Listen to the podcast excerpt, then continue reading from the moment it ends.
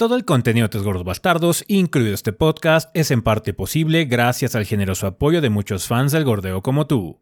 Muchas gracias a todos nuestros Patreons del mes de septiembre, entre los cuales se encuentran Adolfo López, Kevin David Sotelo Maldonado, Guillermo Contreras, Luis Alejandro Sánchez Castellanos, Jesús Iván Soto Pinto, Francisco Suárez Priego, Matías Pereira Medel y Raúl García Guzmán.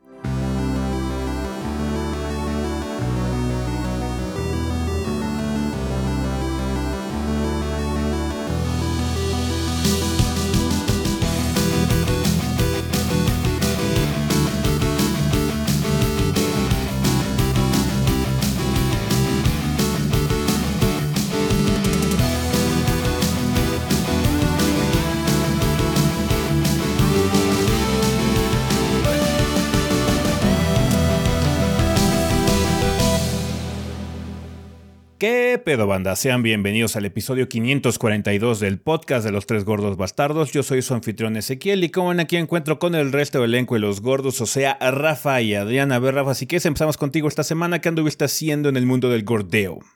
¿Qué banda? Pues eh, esta semana eh, pues le estuve dedicando mucho tiempo a un juego que eh, ya saben ustedes cuál es, de hecho, porque se lo estuve comentando ahora que hice stream.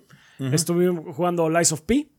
Ah, todavía estamos debatiéndonos, porque sí les comenté también en el stream. Todavía estamos debatiéndonos si los vamos a hacer reseña grande o no. Em, sí, está, está muy bueno el juego, pero todavía hay algunas cosillas por ahí que, que me siguen haciendo un poco de ruido. También Pero, depende pues, del ahí tiempo. vemos. También tiempo, Y porque depende tenemos que checarlo eh, Adrián y yo también. Sí, también esa es la cosa, Yo he Adrián podido jugarlo un poco más, eh, pero Adrián sí está un poquito más retrasado en ese sentido, entonces tendríamos que invertir sí, tiempo esta semana para lograrlo. Sí, entonces vamos a ver, banda. No, no podemos prometer nada, en realidad. Ah, eso y pues, salió Mortal Kombat. No, es que, es que como estamos Esta grabando. semana sí. Sí, sí, como estamos grabando el, el lunes eh, eh, en la mañana. Por eso estoy un poquito desfasado, pero sí. También este, estuvimos jugando Mortal Kombat 1. De ahí está la reseña. eh, por si no la han visto, banda, y pues ojalá la hayan disfrutado. Y pues sí, en esas hemos estado. Eh, ya. Sí. Eh, Mm. Tú, Adrián, ¿qué has andado haciendo? Pues eh, justo antes del podcast, el lunes en la mañana, o sea, hoy en la mañana, sacamos eh, una impresiones de Relic Hunters Legend, que es un twin-stick shooter cooperativo en línea con tonos caricaturescos que está, está entretenido, la verdad. Eh, lo estuve jugando con Ezequiel y estuvo bien, ¿no? Ujú. También, eh, bueno, obviamente la reseña de Mortal Kombat. Eh, y saqué una mini de Land Above, Sea Below, que es otro juego de acertijos a base de hexágonos, donde haces un paisaje hermoso. Pero a diferencia de Dove Romantic, este tiene un elemento un poco más apremiante, que es que el nivel del mar sube continuamente y se va tragando como los pedazos que están más abajo, ¿no? Entonces hay que ser cómodos para elevar la tierra y demás. Sí. Tiene su propio sabor, está bastante interesante. No es un concepto muy complicado tampoco, no es un así un juego súper este innovador ni nada por el estilo, pero está bueno y está muy barato, cuesta creo que 100 pesos en Steam, ¿no? Mm. Entonces, si pueden checar la mini, está muy bien. También esta semana debería salir mi mini de Super Bomberman R2. He estado jugando este título de Bomberman. Pepe y los globos, creo que le dicen también. Mm. Este. Y pues. Tiene un modo campaña que está como. Ble, la verdad. Está como. Eh, ok. Pero el, resto del paquete, que son. Pues los juegos normales de Bomberman. Excepto por un modo extra que agregaron que está entretenido. eh, pues es un paquete de Bomberman. mm, Para bien y para mal, supongo. Y otros juegos. De hecho, no sé si saque dos minis esta, sema- esta semana. Pero bueno, la de Bomberman sale. La otra no estoy seguro. Porque en el otro apenas estoy empezando. Entonces no sé cuánto tiempo me, tarde. Ya. Pues ya veremos qué tal, porque si esta semana todavía está un poquito nebulosa en qué es lo que va a salir y qué no. Sí, sí, sí, sí, sí. Es que no, no hemos terminado de organizar la semana porque estamos grabando el podcast. Sí. Sí, sí, sí. Eh, pues yo lo que estaba haciendo también es jugar algunas cosillas. Eh, la semana pasada saqué dos mini reseñas. Una de Eternites, este juego que está inspirado en la franquicia de Persona, que está... ah, tiene muchos problemas, tiene muchas carencias, pero para el tipo de público que va dirigido siento que es suficiente. Entonces, pueden checarlo. Por favor, chequen la mini en caso de que les llame la atención eso de buscar waifus en el fin del mundo. También saqué la mini reseña de Goodbye Volcano High, eh, que salió ya por fin. Me tardé un poquito en jugarlo. eh, desafortunadamente no pudimos sacar el momento en que salió, pero eh, vale la pena. La novela visual quizás no como es- estructuralmente no sea nada especial. Siento que no hace nada particularmente llamativo en cuestión de su estructura, pero narrativamente y en cuestión así como de contexto está interesante. Sí vale la pena eh, checarlo. Tiene un buen guion, tiene varias cosas bastante bien escritas. Entonces, por favor, chequen la, la mini reseña de Goodbye Hi- Goodbye Volcano High en caso de que les llame la atención. Esto de los dinosaurios antropomórficos y sus dilemas de adolescentes. Eh, entonces, yeah. No me acuerdo si saqué otra cosa la semana pasada, pero creo que no. Em, El unboxing. Ah, sí, el unboxing de Armor Core.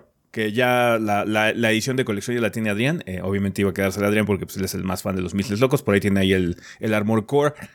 Eh, nada más que yo me encargué de hacer el unboxing porque pues yo tenía aquí todo el material, y las cámaras y demás para hacerlo. Entonces, pues sí, ya. Yo, yo lo hice rápido, pero ahí tiene Adrián ya la Sí, caja. ahí los comentarios. Así como Adrián los, los va a matar por ella. Claramente No, me lo ya estaba yo de que Adrián se iba a quedar con ella. Aquí creen que nos peleamos por todo y Tienen No. una- unas ideas bastante equivocadas. voy a decir. particulares, voy a decir. Yo soy más, soy más educado. Particulares. Mm. O sea, si llega una cosa de Final 7 banda, una edición como pad, se la va a quedar Rafa, ¿eh? O sea, Aunque quizás ya. el unboxing lo termina haciendo Ezequiel porque tiene todo el equipo allá o lo que sí, sea. Ah, La, la edición la va a tener es- este Rafa. Sí, eso es como, eso ya está decidido desde antes. Em, y ya, esta semana he hecho, eh, también estuve jugando un poquito del Separate Ways de Resident Evil 4. Espero poder darles impresiones esta semana, banda. Me falta nada más checar eh, cómo está el Mercenarios nuevo, porque parece ser que agregaron algunas cosas aparte de Ada y, y Wesker. Entonces tengo que jugar eso, pero ya todo lo demás ya he estado progresando, está bastante bien. Si les llama la atención, creo que por 10 dólares vale muchísimo la pena, eh, por si tienen ya el juego. Pero pues bueno, haremos impresiones ya más a fondo en esta semana, espero. También estaba jugando otro título que eh, debería haber empezado su early access en estos días, pero ya les comentaré cuál en su momento. Así que esperen video al respecto. Y también ya estoy jugando el Football Club FC, el, de, el FIFA que no es FIFA, de EA. Eh, espero pronto también traerles la, la mini reseña del FIFA's Banda. También otra cosa que eh, me, me voy a encargar yo es que voy a probar el, eh, la versión 2.0 de Cyberpunk y el DLC de Phantom Liberty. Eh, yo voy a andar encargando. Igual me tarda un poquitín banda porque ese sí es un poquito más largo. Más que nada porque decidí también em- empezar un nuevo archivo de Cyberpunk. em, por esto de la actualización 2.0, ya que cambia radicalmente todos los árboles de progresión y el gameplay en general. Ahora ya cosas como tu curación es completamente diferente y los perks que estabas acostumbrado ya son otra cosa. Entonces sí, para probarlo bien y ya entrarle a Phantom Liberty de una forma un poco más cómoda, eh, decidí empezar un, un nuevo archivo. La campaña de Cyberpunk afortunadamente no es muy larga. eh, Entonces sí me lo puedo aventar y llegar como en un nivel decente. Si todo falla y me estoy así como tardando mucho porque estoy como distraído igual y, y, y- y la cosa sale hasta dentro de un par de semanas, pero espero que no sea el caso. espero que que no sea es el que caso. es, es larga, o más bien se hace larga por las misiones secundarias, ¿no? Me acuerdo que la principal es como bastante rápida. Sí, aunque bueno, puedes, puedes llegar medio bajo de nivel o con pocas mejoras luego. No sé cómo está la situación nueva por el rebalanceo y el cambio generalizado. Ah, claro. Sí, es que no, te, no te Entonces- puedes poner todos los mods que quieras, ¿verdad? Eso Sí, lo tienes. eh, agregaron algunas cosas de los conceptos, por ejemplo, de Edge Runners. Ahora no puedes tener todos los mods que quieras. Hay como un threshold que puedes ir subiendo, dependiendo de cuánto subas de nivel, pero no puedes ponerte muchas modificaciones por lo mismo al inicio. Entonces, sí, eh, tengo que explorarlo bien, que es parte de lo que pues, hay, que hay que ver qué onda con esta versión 2.0 de Cyberpunk, Cyberpunk, que al parecer está bastante buena. Yo lo que llevo sí cambia mucho el juego, pero no he sentido un cambio tan radical porque no he desbloqueado tantos perks. Voy apenas en el inicio todavía. Todavía no veo a Keanu. Uy, no, sí te falta bastante. Porque también he estado haciendo algunas misiones aledañas para ver cómo cambiaban algunas cosas. Por ejemplo, la de los psychos y demás, que hay que hacerlos con takedowns este, no letales y cosas por el estilo. He estado explorando un poquitín el inicio del juego otra vez. Em, y, pero realmente no me he puesto a jugar full on. Eh, nada más lo he estado así como pendejeando en lo que estoy pasando algunas grabaciones o demás de Separate Ways o qué sé yo. No es ahorita mi proyecto principal, pero ya que estoy terminando lo demás, ya me voy a dedicar full time a, Cyberpunk para poder traerles impresiones de Phantom Liberty Banda. Igual ya hacemos un stream esta semana, ya sea eh, martes o jueves del DLC, que ya lo tenemos, entonces sí podemos probarlo eh, en, vivo. Igual uso mi archivo viejo en el que ya tengo todo completado, nada más hacemos algunos ajustes antes. Pero bueno, eh, como decía, no hay mucho eh, de qué hablar con respecto a anuncios porque no tenemos bien definido qué va a salir esta semana todavía. Tenemos algunas ideas. Espero que el video de Separate Ways esté esta semana, por ejemplo, porque pues ya está a punto de terminarse la grabación. Entonces vamos a ir evolucionando esta situación. También está por definir qué onda con Lies of P. Igual y si se hace algo entre los tres, igual si no nada va a ser mini de Rafa, pero esperemos que haya contenido relativamente pronto. Vale. Eh, hay muchas cosas de que hablar, banda, así que si quieren nos podemos ir de una vez a El Sillón.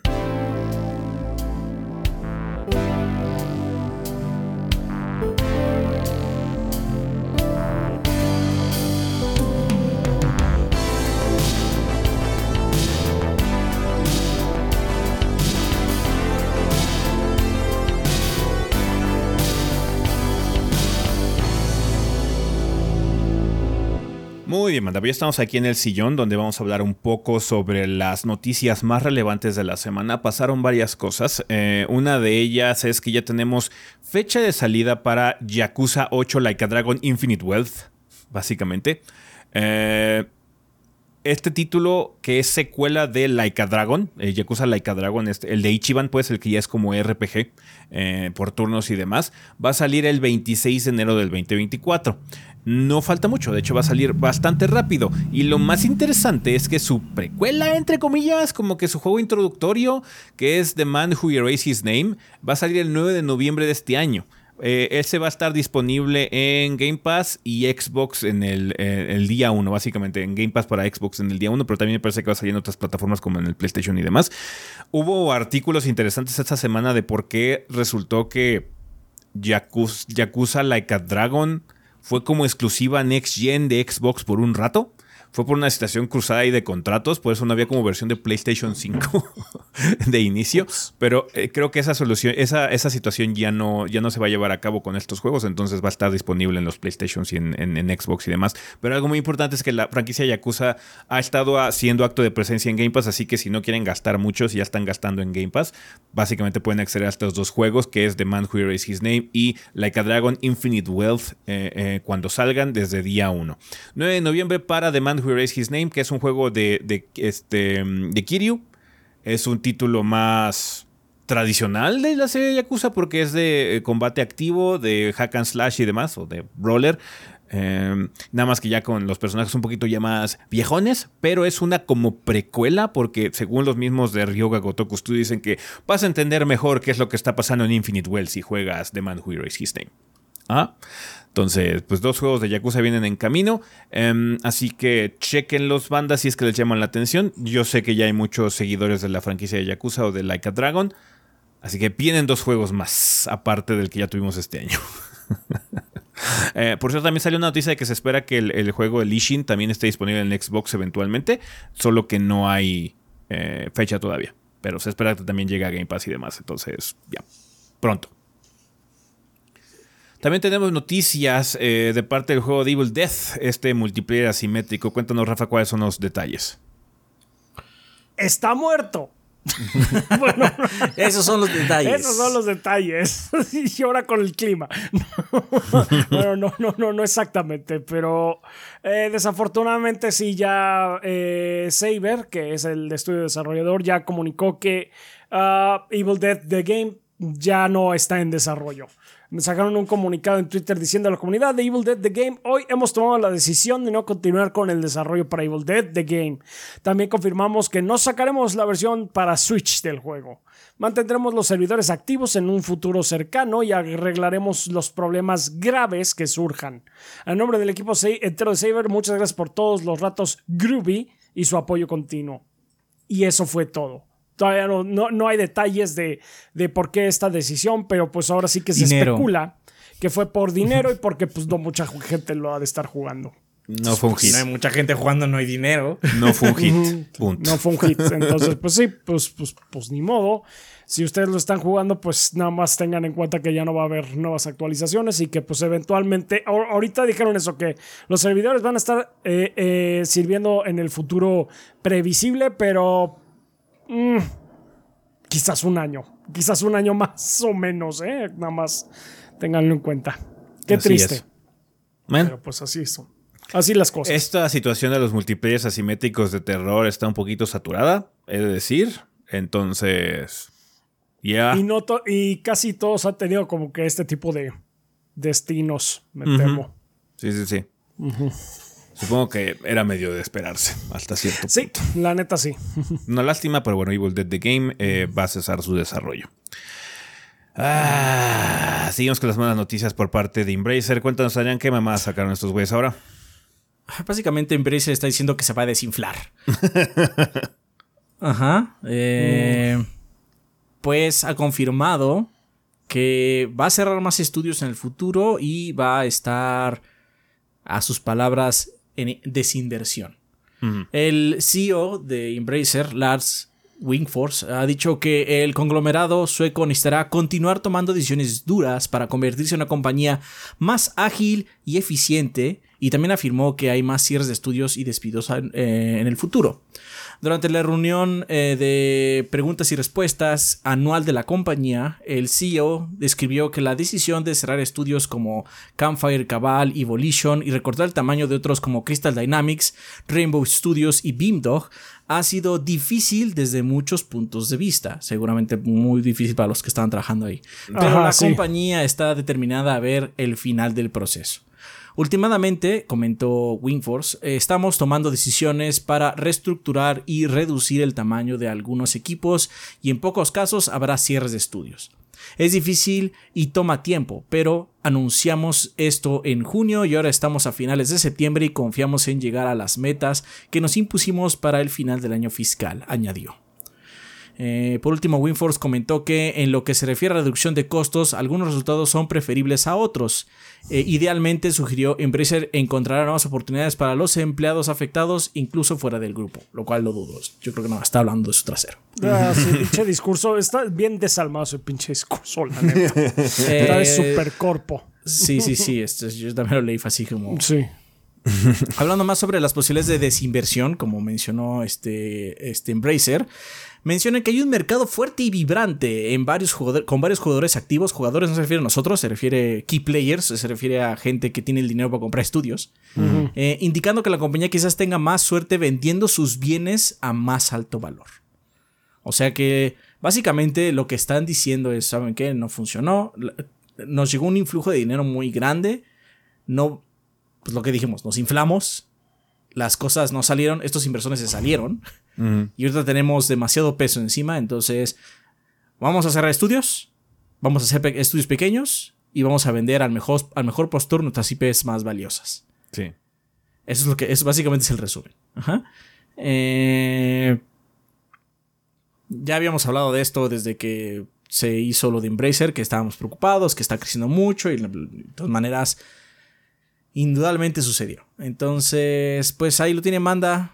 ¿Quién sabe dónde van a caer estos bienes de alto valor, como dice Embracer? Eh, cualesquiera que ellos decidan que esos son. Porque según ellos hay muchas personas interesadas en comprar.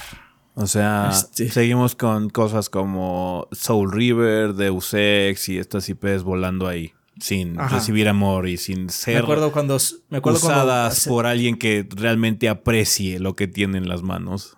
Mm, Indudablemente Square Enix tampoco lo apreciaba. Pero me acuerdo cuando pasó y la gente está diciendo, qué bueno, que, que ya no tiene Square Enix, ahora sí Embracer la va a hacer bien, así como, bueno, pues Oh, boy. qué bueno, supongo. este... Y pues ahí está, ¿no? Ese es su Mesías. No, sí, Embracer hizo todo mal. Todo mal. Todo, mal. todo Todo, mal. mal. Pues bueno, eso, es Pues, afort- eso es afortunado pues, porque el- sí. Y aparte el comunicado es así como la mierda más fría y Sí, hecho por corba- una persona que Es nunca que- ha trabajado sí, más que de CEO en su vida, básicamente. Ajá, sí, que básicamente que nunca lo han corrido de un trabajo que, del que se dependa su, su vida. Ajá, o su casa, o su, la es su que familia. Hay, hay decisiones que son más, eh, más preferibles que otras. Chinga tu madre, pendejo. O sea, no. Ah, Algunos fuck de ustedes van a morir, pero es una decisión que estoy dispuesto a tomar. exactamente, el pinche discurso de Lord Farquaad que tiene, cabrón. Sí. Ni modo. Pues habrá que esperar eh, a ver cómo se va, eh, cómo va evolucionando la cosa, a ver cuáles son eh, los estudios que terminan sufriendo bajo el peso de esta situación. Y pues mucha suerte a todos los trabajadores, desarrolladores y demás que están involucrados en este desmadre.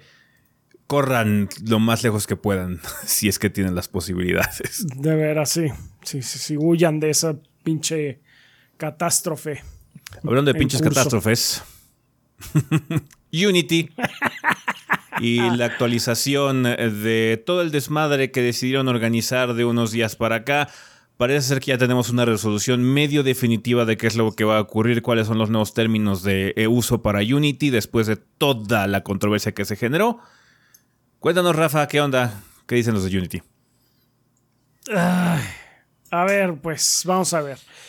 Unity, básicamente ya, ya vimos la semana pasada que la cagó, pero súper fuerte con sus últimos términos de, de servicio en el que básicamente iban a exprimir lo más que se pudiera a todos los estudios que utilizaran su motor de juego.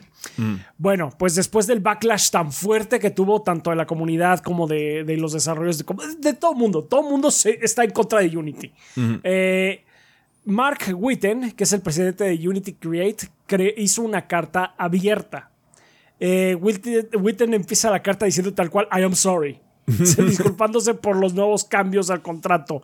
Eh, y más que nada diciendo, perdonen que no los consultamos, pero tenemos nuevas eh, modificaciones para los cuales no los consultamos tampoco. Pero bueno, este, eh, van a ser estas las modificaciones. La gente que use Unity personal no va per- personal personal no va a tener que pagar en absoluto. Hay una eh, modalidad gratuita de Unity que es esta Unity personal y no tienen que pagar nada si hacen su juego ahí. Y cualquier persona puede usarlo, el Unity personal. Ahora, nada más se mantiene completamente gratuito siempre y cuando los ingresos del producto con el que se venda esto no crean, no excedan los 200 mil dólares o un tope de 100 más, 100 mil dólares más de lo que se tenía anteriormente. Anteriormente, entonces, si generabas más de 100 mil dólares, ya tenías que empezar a pagar ya. pagar. Ahora ya lo subieron ese tope. Sí, por 100 mil dólares más. Se, Ah, se refiere a pagar Unity, ajá. la- la- el engine, básicamente. El engine, sí, básicamente. O sea, esto es, vo- volvemos a lo mismo, es Unity Personal, eh, es, un, es una forma gratuita en la que cualquiera puede usar eh, el motor gráfico. Pero bueno, eh, para las situaciones en las que sí vaya a aplicar el runtime fee, que es lo que estuvimos viendo la semana pasada, este solo se va a activar cuando el proyecto cumpla dos requisitos. Uno, que genere un millón de dólares de ganancias al cabo de 12 meses y, y que tenga un millón de instalaciones o como ellos lo comentaron que este initial engagement.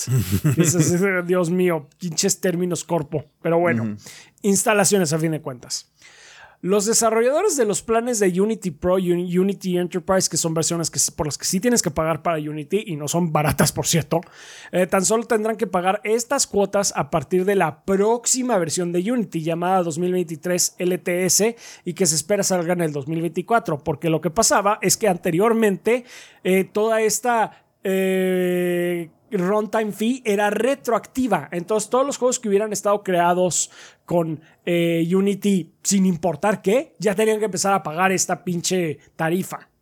Entonces, ahora sí, ya lo, lo que están diciendo es: no, básicamente, si lo estás haciendo a partir de, de la próxima actualización, a partir del próximo año, ya es cuando aplica. si es que esto. eliges, básicamente. Si es que Sí, eliges si es entrarle. que, si es que eliges entrarle. O sea, ya puedes decir, no, no, pues yo me quedo con mi plan antiguo. O, o ya entrando en el 2024, ya sé usar otro engine, mejor me voy con ese.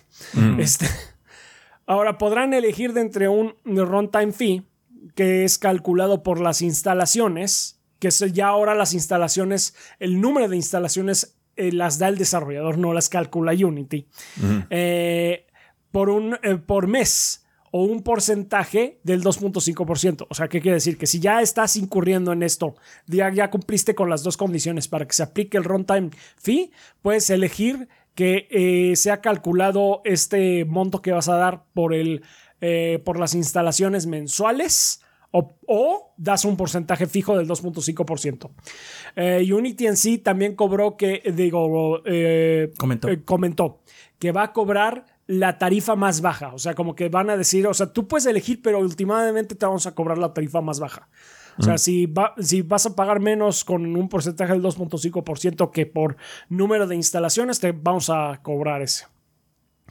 Ah, sí, Unity espera que los desarrolladores reporten esta información de datos que ya tengan disponibles, que pues no se me hace eh, descarado porque los desarrolladores al fin y al cabo pues, sí tienen esas... Eh, tienen la información por lo ah, menos de las instalaciones, su, interacción que tienen con las plataformas como Steam, PlayStation y Xbox les dan ese tipo de información.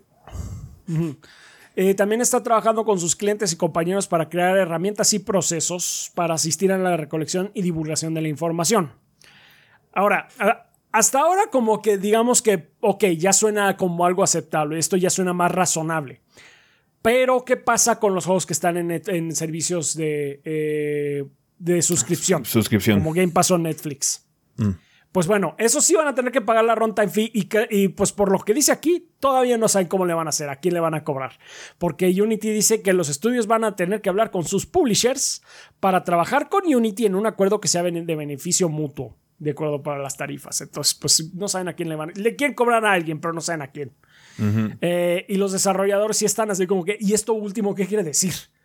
O sea, mucha gente ya está como, eh, se tranquilizó un poco. Muchos están como que, ok, está bien bajo, está más bajado de, tono todo esto, está más aceptable, pero yo ya no confío en Unity porque lo cambiaron sin ningún, eh, sin ningún tipo de consulta, sin ningún tipo de plática. Muchos desarrolladores ya están en ese campo de que, no, esto lo cambiaron sin siquiera consultarnos, entonces a la verga yo ya me voy.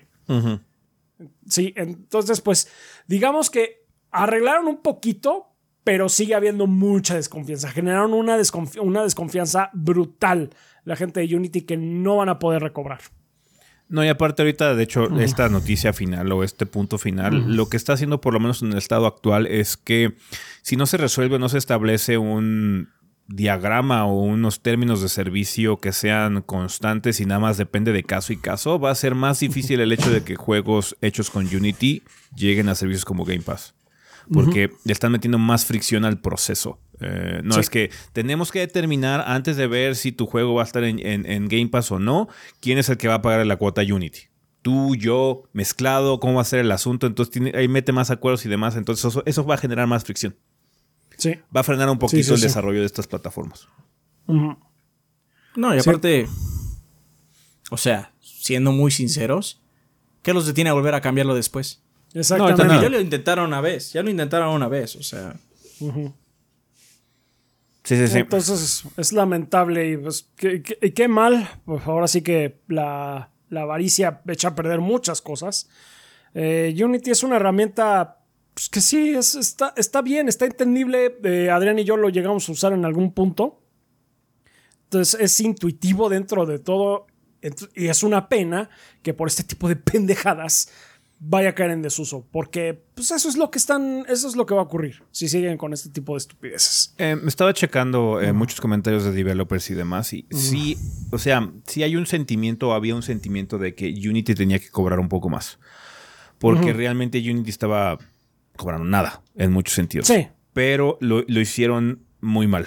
En lugar de hacer una consulta, para ver cuáles serían como que los términos aceptables para ciertos desarrolladores y ver developers de muchos niveles para desarrollar planes de pago adaptados para cada uno de esos niveles, eh, lo hicieron por sus huevotes y lo hicieron a la mala.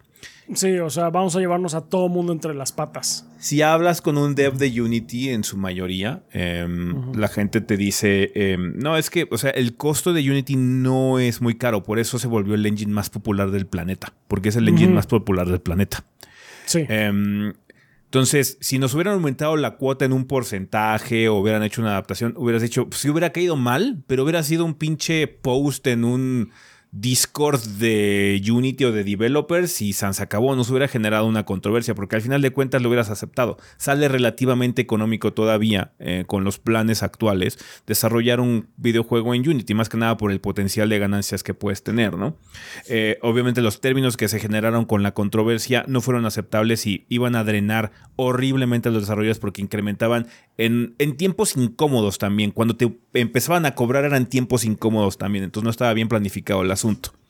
Ahora se ha visto que esto tiene más aceptación porque ya es más similar a lo que es en otros engines, en muchos sentidos. Y es necesario también aumentar el revenue de la compañía de Unity para que siga activa, porque muchas han sido tonterías, e, en muchos sentidos, porque también Unity se ha ido por las modas, particularmente porque han implementado algunos módulos que implementan este, inteligencia artificial y demás, y quizás no sean necesarios ni siquiera, simplemente es por pura moda. Em, pero también la compañía que hace el engine o el motor gráfico necesita generar revenue de una forma para poder seguir existiendo e invirtiendo en RD. Claro, lo tienen que hacer, pero hay formas de hacerlo. Y Unity lo hizo de la peor forma posible, indudablemente. No consultó a sus clientes, que es los que les generan las ganancias, para ver que llegaran a un acuerdo precisamente como ellos dicen ahorita, ahorita sí, de beneficio mutuo. Entonces vamos a ver qué es lo que ocurre con Unity en el futuro. Probablemente si todo se mantiene estable por unos años, vuelva a repuntar en muchos sentidos la confianza particularmente de la gente. No sabemos realmente los devs, cuáles sean las situaciones, qué pláticas están ocurriendo ahorita a puertas cerradas o entre cada uno de los desarrolladores. Pero de que sufrieron un golpe o van a sufrir un golpe en los siguientes años es indudable. Vamos a ver qué tan grave es y si pueden recuperarse en este sentido o si va en declive la situación de ahora en adelante, ¿no? Digo, Unity es muy, muy grande en muchos sentidos. Es el engine más popular del planeta. Uno piensa, no, es que el Unreal y demás. Unreal es muy padre, es muy vistoso, pero usan un porcentaje mucho menor de juegos que los que usan Unity. Es como el 70% de los juegos que hay en el mercado son hechos por Unity, el 10% es con Unreal y el resto es entre todos los demás. Ah, entonces sí, es una situación brutal. Es, es ridículo la cantidad de usos que tiene Unity. Entonces, por lo mismo, por el poder que tiene, por la facilidad de que ya tienes a muchos desarrolladores entrenados en específicamente Unity, igual y le aguantas las mamadas, pero también está el peligro inherente de que vuelvan a hacer esta pendejada en el futuro. Entonces vamos a ver qué es lo que ocurre. Es que no se supieron medir. No. No. No se supieron medir, o sea, la avaricia es una gran droga, claramente, y lo cegó fuertísimo, porque no, pues a la verga todo, el mundo me tiene que pagar dinero, porque pues, yo soy muy poderoso en cuestión de alcance en la industria, ¿no? Y claramente la gente dijo no. Por supuesto que no.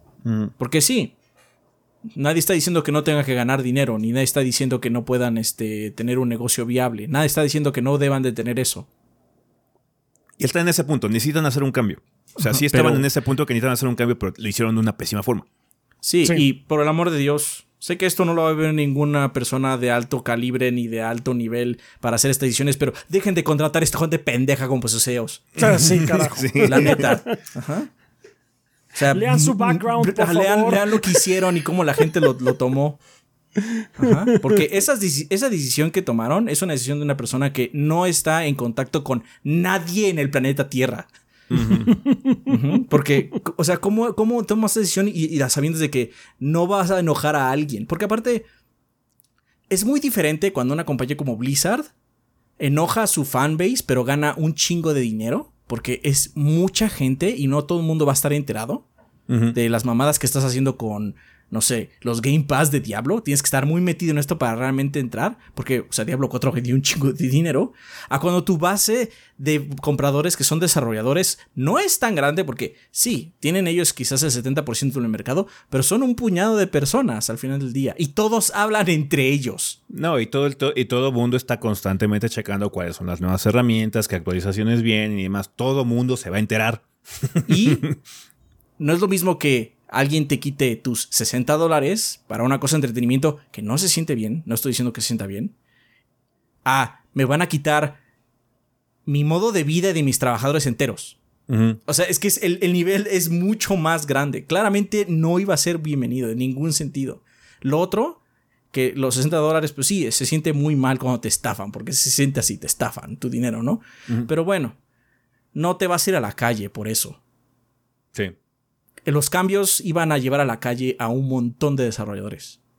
Porque también escuché unos comentarios terribles de la gente. Pues que ganan mucho dinero, no les costaba nada dar más. Y así como, no ganas tanto dinero. Porque mucha gente cree que las ventas solo es eso. Tú te quedas control de las ventas y ya soy millonario, está padrísimo. Manejar eh, un, un, negocio, sin importar si es desarrollo de juegos o no, no nada más es vendes y ya ganas dinero. Porque tienes que pagar salarios, tienes que pagar las herramientas, porque hay muchas herramientas que son mensuales. Tienes que pagar seguramente espacio de oficina, los servicios, luz, electricidad, agua, yo qué sé, impuestos, servicios extras como servicio clínico, médico, si tienes para tus trabajadores, o sea, todo ese dinero va de las ventas, entonces las ganancias pues son menos, es mucho menos. Sí. Entonces, Es, ese extra menos que tenía, se los iba bajo Unity, básicamente, los iba a mandar a la calle. Sí, sí, sí. Tío, indudablemente Unity necesita hacer un cambio para poder generar, porque no han generado ganancias desde, mucho tiempo. Entonces necesitan ya hacer un cambio para poder volver a estar en números eh, negros. Pero claramente lo hicieron mal. Yo creo que fue una mezcla entre desesperación para ya poder hacerlo y también la avaricia que estás comentando, Adrián. Y los hicieron tomar todas las decisiones mal.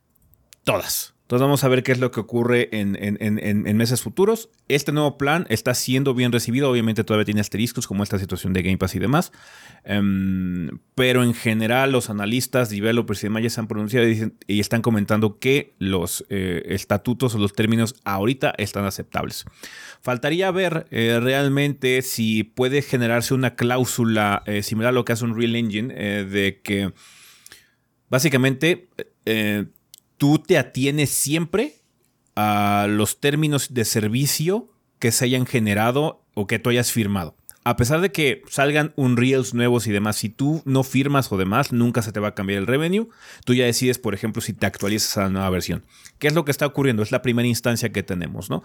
Si tú estás usando el, no estás usando el Unity 23, 2023, esto no aplica para ti. Si ya firma los nuevos términos, ok, este es el nuevo revenue que se va a generar eh, a partir de, tu trabajo, ¿no? Em, debería haber una cláusula en general para que eh, se establezca que no va a haber nuevos cambios o por lo menos hay una protección adelantada para que si tú decides hacer un proyecto en cualquier versión de Unity, esos son los términos que vas a acatar de aquí hasta el infinito, básicamente. Tú ya decides si el siguiente proyecto lo desarrollas con el nuevo Unity porque eventualmente vas a tener que actualizarte. Si es que quieres hacer juegos para el PlayStation 6 y necesitas esas eh, herramientas específicas para las nuevas consolas, igual ya necesitas firmar ese nuevo contrato y tú ya decides si le entras ese engine o no, ¿no? Pero por lo menos que no sea retroactivo, que haya una cláusula de seguridad que es lo que podría ayudar para generar un poco más de confianza, por lo menos en los proyectos que se desarrollen con la información que se tiene ahorita y no con las pendejadas que puedan eh, surgir en el futuro, ¿no? Pero bueno, de nueva cuenta, vamos a ver cómo evoluciona la cosa en los siguientes meses y años. Por lo menos ahorita ya los términos que se están generando parecen ser más aceptables y los devs están por lo menos eh, un poquito más tranquilos.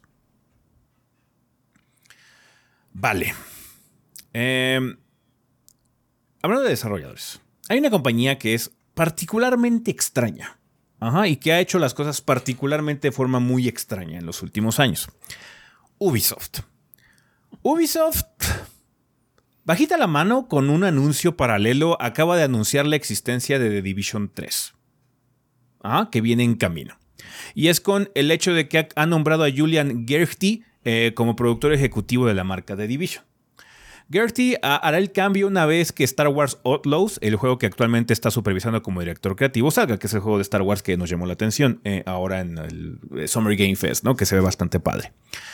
Antes de que se uniera al equipo de Tom Clancy's The Division como director creativo asociado en el 2014, él recuerda la promesa de la primera revelación del E3 del 2013. Recuerdo la promesa de gameplay co-op y PvP y los aspectos del mundo abierto del RPG. El mundo parece muy centrado y realista, como si pudiera ser un agente de cambio en él. Gertie estará trabajando en la próxima entrega que es The Division 3, así como otros proyectos dentro de este universo, incluyendo el resurgimiento de Tom Clancy de Division Resurgence para móviles. Entonces, bajita la mano, ya sabemos la existencia de The Division 3 no sé si esa IP, no sé si esa IP siga valiendo la pena perseguir, pero bueno, Ubisoft tiene los números. No sé si pegue bien un juego luego si tenga post-apocalíptico, post-pandemia, güey. Sí, o sea, no sé si tengo los ah. números porque, porque, o sea, había pensado. Sacaron, sacaron Hyperscape. Sí. No sé si, o sea, no sé si al final de cuentas, o sea, The Division 2 nunca fue un competidor realmente a cosas como Destiny y demás, ¿no? Que es, ese es básicamente el tipo de juego que es, un juego de servicio tipo Destiny, un MMO light. Sí, nada, es que en vez de conseguir una arma chida, consigues unos pantalones color kaki. Y una mochila chingona que por alguna razón me hace más más cabrón contra ciertos tipos de armas. El problema que tenemos nosotros es que no tenemos la información suficiente para saber si The Division 2 al final de cuentas sí generó el revenue adecuado. lo actualizaron mucho. El juego era muy bueno. The Division 2 era muy bueno desde día 1. Evolucionó bastante bien. yo me acuerdo que hice reseña en la primera actualización o la segunda, una de las más grandes. Estaba muy buena pero no sé si generó el revenue adecuado, porque algo que ha tenido problemas Ubisoft es generar expectativa con sus títulos, incluso con los más grandes. Estamos ahorita a punto de que salga el nuevo Assassin's Creed y yo no veo movimiento en ningún lado. Sí, más allá de la gente que está como muy feliz de que se ve como Assassin's Creed viejo. Ajá tampoco veo así como una explosión de la gente diciendo, ya necesito el Mirage o lo que sea, como pasó con incluso Mortal. O sea, Mortal ya así como ya viene Mortal, este, ya viene Starfield, ya viene incluso Armored Core. O sea, dentro, bueno, obviamente yo me muevo mucho en ese, en ese círculo porque me gusta mucho. Pero como es un juego de From, tuvo como...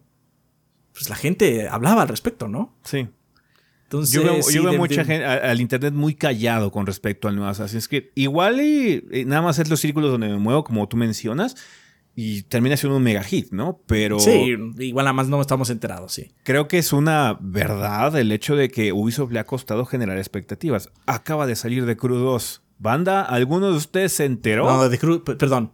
De, Crew 3. Motorfest. Motorfest. Acaba de salir de Crew Motorfest, perdón. Ni siquiera. No, es que el 2 le hicimos reseña. Sí, le hicimos reseña. Este, es, este es, como el 3.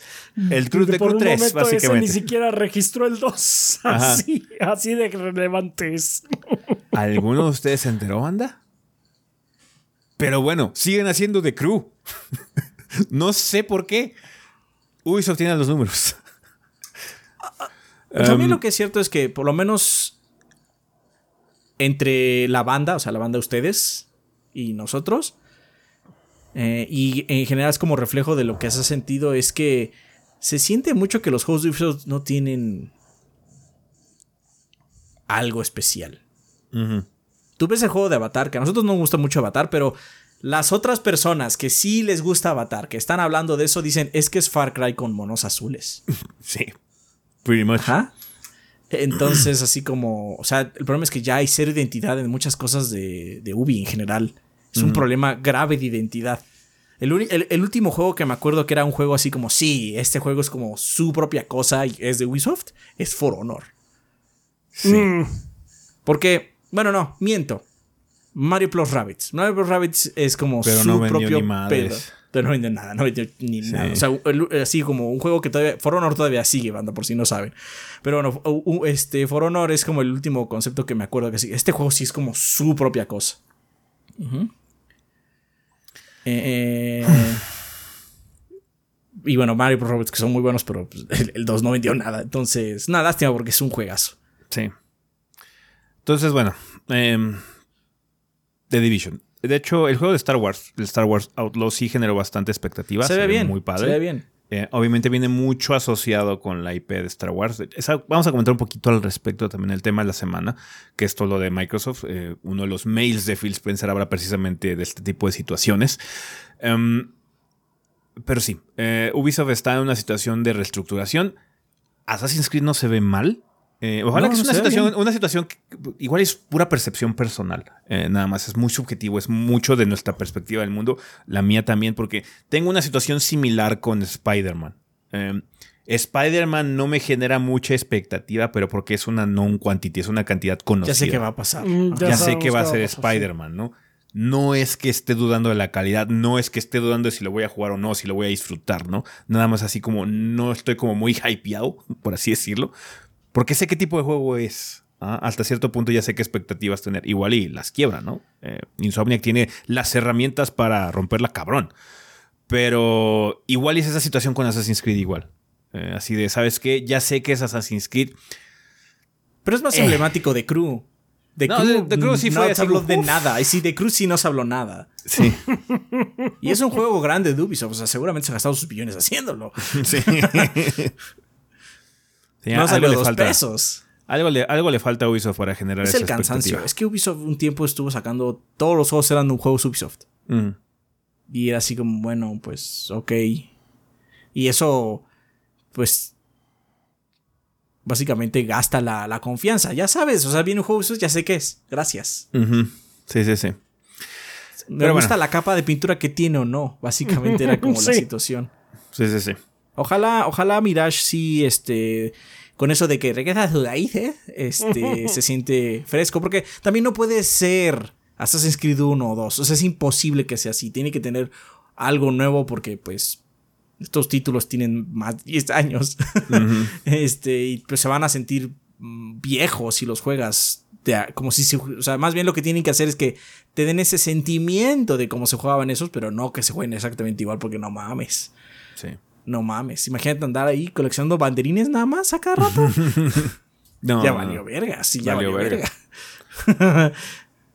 Bueno, sea como sea, The Division 3 viene en camino y tiene nuevo director, que es Julian Gertie. Ok. Va las noticias, banda. Eh, hay una partida importante de parte de Platinum Games. Cuéntanos, Adrián, ¿quién se fue? Pues Hideki Camilla ya bloqueó a toda la gente de Platinum Games porque se acaba de ir del estudio. Eh, en la cuenta de Twitter eh, de Platinum Games pusieron este comunicado. Dice, lamentamos anunciar que Hideki Camilla se irá de Platinum Games el 12 de octubre de este año. Estamos muy agradecidos por sus ideas creativas, liderazgo y su contribución para el crecimiento de Platinum Games desde sus inicios al día de hoy. Creemos que continuará teniendo éxito en sus futuras empresas como creador de videojuegos. Ansiamos ver cómo la industria se convertirá en un lugar mejor con él en ella. Le deseamos lo mejor para el futuro. Todo eso con excla- exclamaciones. Y eso es todo el comunicado. No hay ahorita razones, o bueno, ahorita en la mañana que estamos grabando, eh, si hay indicaciones de alguna otra razón del por qué se fue. Ahorita nada más es simplemente se fue el Camilla señor. comentó en su Twitter que sí fue por convicción propia. O sea, no, no es que haya habido No, una no situación. No, es una, no es una situación así como, no, es que bla, bla, bla. Nada más fue su convicción. Básicamente, él dio a entender que los fines de la compañía y lo que él quiere hacer como developer no estaban alineados. están- básicamente. se están Sí, o sea, es que separando. como que Platinum está yendo a un lado que ya no me está gustando. eh, de alguna forma. No necesariamente significa que sea malo, simplemente puede ser, ¿sabes qué? Mi rol dentro de la empresa no me está agradando ya. eh, es mejor que me vaya. Punto. Sí, Em. eh, Camilla desde hace tiempo no es director de un juego, juego. O sea, la última vez que fue director, me parece ser que es con Bayonetta o con Wonderful 101. Ujú. ¿Estoy checando? Sí, aquí dice director, Bayonetta y The Wonderful 101. De, de ahí en adelante es supervisor, director creativo o eh, director ejecutivo. Entonces, básicamente lo que se dedicó después adelante es ser manager. Ajá, Sí. De muy alto nivel, indudablemente, pero manager. Entonces, también lo que puede ser es que esté cansado. Estas personas que son muy, muy, muy creativas, porque claramente lo es, este, pues no, no estoy diciendo que sea un mal, mal gerente, por de ninguna forma, un mal director este, ejecutivo, pero pues mm, seguramente lo que él le llama es la musa de crear algo como padre, visualmente padre, interesante, ¿no? Entonces a lo mejor simplemente lo que quiere hacer es hacer juegos.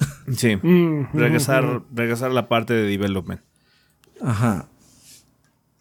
Entonces sí, no sabemos qué es lo que ocurrió, así es cierto, igual en el futuro sabremos qué onda. Hay muchas especulaciones alrededor de esta situación, pero ninguna realmente se ha confirmado. Hasta que no haya algún tipo de confirmación, mejor no comentamos. Eh, pero sí, Camilla, para la gente que no sepa, pues bueno, es creador de franquicias como The Wonderful 101, eh, como Bayonetta. Entonces es una persona que ha creado este IPs importantes. O sea, Bayonetta sigue siendo una cosa relevante, particularmente para Sega y más para Nintendo ahorita en unos años por acá. Entonces, ya, es una lástima que Camilla ya no, va a estar- ya no sea parte de Platinum Games. Hasta cierto punto era mucho de la identidad del estudio, por lo menos temáticamente. Obviamente en development ya han dependido de nuevo talento. Eh, Bayonetta 3 fue un equipo completamente diferente. También por eso quizás resultó tan raro eh, Bayonetta 3 en su, en su propio estilo.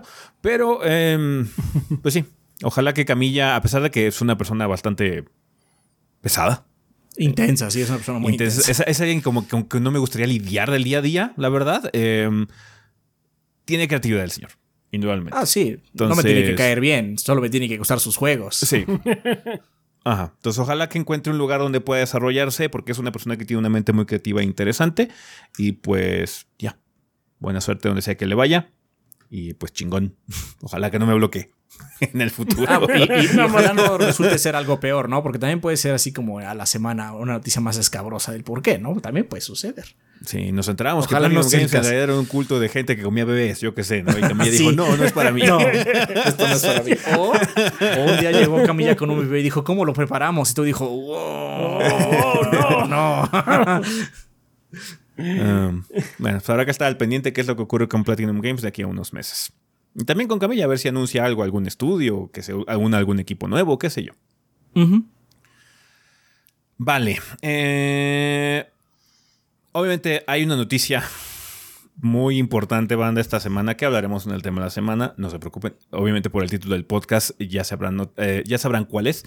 Pero antes de eso, vamos a ver qué va a salir esta semana en eh, tiendas y portales digitales. Rafa, ¿qué onda? ¿Qué podemos Muy- jugar en estos días? Muy bien, el 26 de septiembre van a poder jugar El Paso Elsewhere en PC, Xbox One y eh, los Xbox Se- Series, perdón. Harvest Moon, The Winds of Anthos. Para PC, Switch, Play 4, Play 5, Xbox One y los Series. Ah, Minecos Night Market, PC y Switch. Paleo Pines para PC, Switch, Play 4, Play 5, Xbox One y los Series. Train Sim World 4 para PC, Play 4, Play 5, Xbox One y los Series. Tai de Tasmanian Tiger 4 Bush Rescue Returns para el Ay, Switch. ¿qué es El eso? 4, el 4, No sé, pero es la cuarta entrega. cuarto. Damn, ok. Ok, 27 de septiembre, Paper Beast Enhanced Edition para el PlayStation 5. El 28 de septiembre, Disney Speedstorm para PC, Switch, PlayStation 4 y 5, Xbox One y los series. Dolphin Spirit Ocean Mission para PC, Switch, Play 4, Play 5, Xbox One y los series. Infinity Strash Dragon Quest The Adventure of Die. Ahí está, PC, PlayStation 4, 5, los series y el Switch. Everhood Eternity Edition, Play 4, Play 5, Xbox One, Xbox Series y los Xbox Series. Gothic Classic para Nintendo Switch. My Hero Ultra Rumble para PC, Switch, Play 4 y Xbox One. Overpass 2 para PC, PlayStation 5 y los series. Pizza Possum, Pi- Pizza Possum para PC, Nintendo Switch, PlayStation 4, de, perdón, PlayStation 5 y los series. Eh, Wild Men- Mender para PlayStation 5, PC y Xbox Series. Y por último, el 29 de septiembre, Cocoon. A ver si, si le podemos dar una checada a ese. PC, eh, Switch, PlayStation 4, PlayStation 5, Xbox One y los series. EA Sports F Football Club 24 para PC, eh, Nintendo Switch, eh, PlayStation 4, PlayStation 5, Xbox One y los series. Y Fate Samurai Remnant va a llegar a América para PC, Switch y los PlayStations 4 y 5. Está bien. Está Cargado. bien. Cargado. El Está juego cargado. más importante de la semana, nos guste o no, es el eSports FC. Vamos a ver cómo le va a este juego en cuestión de ventas, ya que perdió básicamente el branding. Mm, Sí, ¿Y por cuántos años le diremos el FIFA a pesar de que no sea el FIFA? quién sabe. No, Es como-. Pero Es como la estación de Twitter ahorita, que le Sí, decimos Twitter sí, sí. todavía. Y así seguirá. Pero bueno, eh, eso es lo que va a salir esta semana. Así que chingón. Eh, también está obviamente el juego este de, de Dragon Quest, que es de las aventuras de Dai. Eh, Así es. Entonces vamos Puro a ver qué fly, tal sale. perros, puro fly. Ojalá que salga bueno. Ojalá que salga bueno. Ojalá esté bueno, sí. Y pues sí, muchas cositas más. Vale, pues bueno, vamos a terminar ya la situación del sillón, así que al tema de la semana.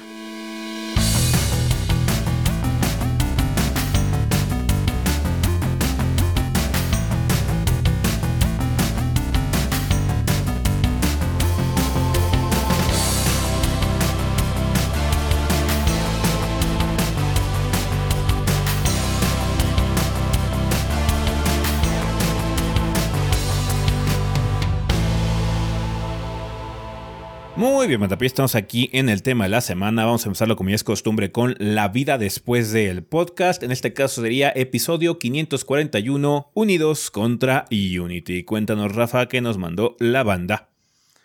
Muy bien, pues tenemos unos cuantos comentarios. Si les llamó el tema, hasta eso. Uh, Hanna094 de YouTube dice: La verdad, todo este tema me llega demasiado. Verán, gorditos, como persona tirando de entrar al mundo del desarrollo de videojuegos y fracasado, lo único que siento es impotencia. Eh, como el dude del podcast anterior que dice que gastó dinero en cursos y assets. Yo estoy en las mismas. Lo peor del asunto es que si antes pensaba que tenía un chance de conseguir un trabajo, lo, eh, con el éxodo de los indie devs, no sé si la experiencia que tenía va a valer algo. Y no me lo tomen a mano. Al final del día, la línea de trabajo de todo programador es una, eh, una constante de siempre estar aprendiendo. El mejor lenguaje de programación es el que se paga. Sin embargo, no puedo evitar sentir que no importa tanto se, eh, qué tanto se retracte Unity. El daño está hecho. La neta nada asegura que otro eh, muerda. Mierda. Mierda, supongo. Llega a ser lo mismo con otro engine, pero al final lo único que queda es seguir aprendiendo bandas y tienen un proyecto personal en desarrollo y lo están afine y afine, recuerden que nada debe quedar perfecto y es mejor terminado que seguirle sufriendo sin sacar nada. Al menos es la lección que me llevó todo este desbarajuste. Saludos gorditos y saludos a los invitados si hay. Gracias, Ana. No sé. Suerte con todo, ánimo. Ánimo, ánimo. Ojalá que sigas este, este, enriqueciendo tu portafolio de desarrollador. Sí. Y sí, de hecho lo que tienes que hacer es tener un portafolio de desarrollador. Mm o un currículum, pero bueno, es más difícil tener ese. Sí, es, pesado. o sea, es chamba a final de cuentas y la chamba creativa siempre es muy complicado. Dependes mucho de ti y de tu convicción, pero eso es lo importante. Hay que, hay que seguir teniéndola porque sin ella todo se va al traste. Continúa, ánimo. Ánimo.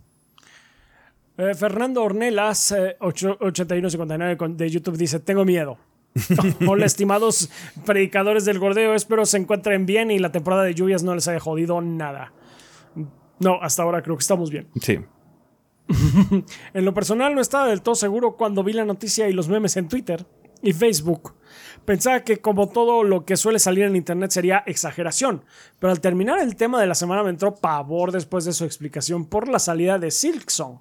Después de tanto tiempo de espera y una ligera esperanza, la movida de Unity hace que mi ilusión se transforme en pánico por la posibilidad de que el juego entero se cancele o haga que Team Cherry las pase todavía peor y repito, tengo miedo que algo así le suceda a más de una franquicia o estudio por haber pecado de ser popular y estar desarrollando en Unity. Espero mi comentario sea elegido. Gracias y que el gordeo se eterna. Postdata, los sigo desde la reseña de Super Mario Galaxy y espero poder apoyarlos para que el proyecto se mantenga. Ah, muchas gracias, muchas gracias. Fernando. Gracias. no creo que Silksong tenga problemas porque yo creo que lo que van a hacer para evitar cualquier situación es simplemente quedarse con la versión de Unity con la que estuvieron trabajando. Y ya no firmar los nuevos términos de licencia, que ya es lo que eh, fue la actualización. Sí, pero entendible tu reacción antes de la. Claro, este, claro, Porque estamos leyendo tus comentarios antes de, estas aclaraciones que hicieron Unity. Entonces, sí, efectivamente, si tú hiciste este comentario antes de enterarte de los nuevos términos eh, de servicio, ah, sí, muy entendible, muy, muy mm, entendible. Completamente comprensible y está bien, sí. ese es el miedo, más que nada, porque lo que estamos comentando ahorita. Unity es muy popular. Y es muy popular y eso significa que muchos de los juegos que nos gustan o han marcado o se han vuelto estándares en la industria están hechos con ese engine. Uno de los juegos que hice mini reseña esta semana fue hecho en Unity, que es Eternights. Ajá. Que no será una obra maestra y todo lo que quieras, pero es un juego que acaba de salir. Ajá. Entonces sí, es constante. Hay cosas que están hechas en Unity de compañías como Nintendo, Atlus y demás. Entonces, es muy importante ese engine como para que lo estén manejando tan mal. Ojalá que con lo que, eh, con las actualizaciones que estuvieron dando ahorita con los términos, veamos un futuro más estable. Pero yo creo que Team Cherry y demás no se van a mover ahorita. ¿Sabes qué? Vamos a quedarnos con los estatutos que sabíamos, con el Unity que conocíamos cuando firmamos esto. Ya evaluaremos si el siguiente proyecto se hace en Unity o en otro engine. ¿Ah? Que eso implica gastos y tiempo, porque tienes que reentrenar al personal y. O sea, estaba viendo el, podcast de, Alana Pierce que tiene con, eh, con Winter y con este Mike Bithell. Y Bithell pues, estaba comentando: es que yo tengo un dude en mi equipo de desarrollo que su única especialidad es optimizar en Unity. Ese dude es el wizard, ajá, en el que, ¿sabes qué? Tenemos este nivel, necesitamos que corra a 60 FPS, güey. Ah, que yo me encargo. Entonces, ese cabrón lo que hace es que ya le sabe menear al Unity lo suficientemente bien como para que se optimice. Entonces, el problema es que esa persona, si haces el cambio a otro engine, se va a devaluar en su sentido de potencial de trabajo. Porque se ha especializado los últimos 10 años en hacer que Unity corra chido. En aprender Unity, sí, exactamente, en aprender Unity. Entonces, ahora lo que tienes que hacer es reentrenar al personal o lo que sea y contratar gente nueva que ya sea más, más experimentada en el nuevo engine que vayas a utilizar. Entonces, es un riesgo. Entonces, ya cada estudio, cada situación va a tener que evaluarlo este, en cada uno de esos casos para ver qué les conviene y cuál es el arriesgue. Porque a final de cuentas, también crear un videojuego es un riesgo de que el proyecto no fructifique, de que lo saques y la cosa no venda, de que el pendejo de Unity cambie los términos de servicio otra vez y te exprima todo el dinero. Entonces es muy problemático, muy problemático.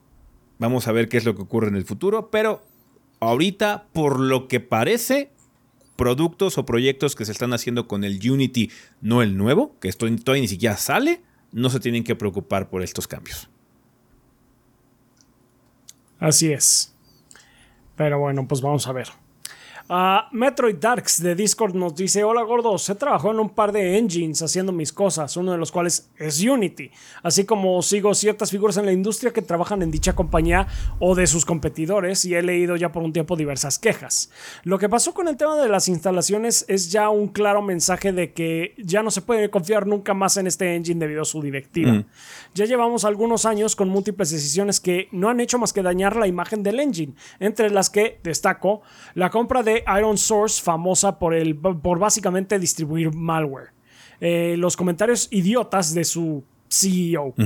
Eh, que llevan años mostrando herramientas que parecen nunca estar listas para su implementación en juegos de forma sencilla, sino más bien son para los tech demos, para los inversionistas.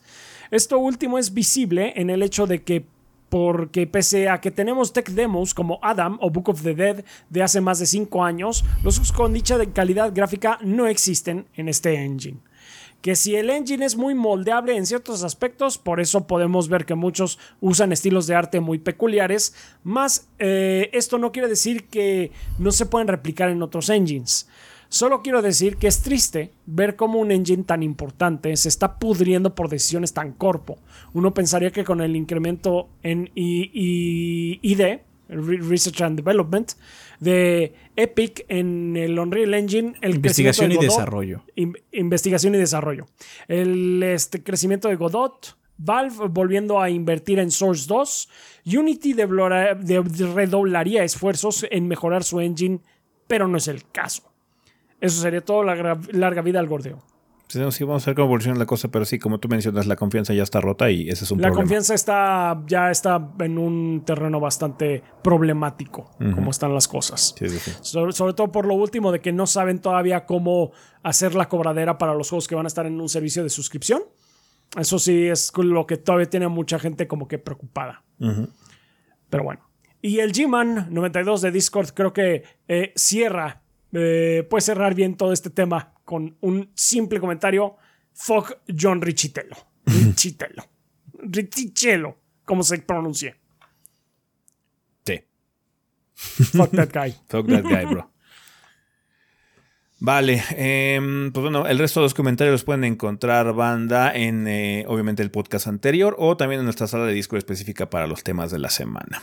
Bueno, vamos a pasar al tema de esta semana, ahora sí, banda que eh, se refiere a toda la información que pues, bueno, recibimos de forma indirecta con la filtración que ocurrió de la documentación de Microsoft en el, en el juicio que se está llevando todavía a cabo en la FTC por la adquisición de eh, Activision Blizzard. Em, esta filtración fue culpa del mismo Microsoft. Subieron en el paquete de información y de documentos que tienen que entregar eh, al, juicio, a la corte, un PDF, básicamente, que tenía toda la información sin lo que le llaman los gringos redacted, no sé cómo sea aquí. Em, clasificado. Clasificado, eh, confidencial. ¿no? Que ven que llegan documentos que puedes ver un poco del texto, pero tiene partes que están oscurecidas para que no puedas leer específicos y demás, ¿no?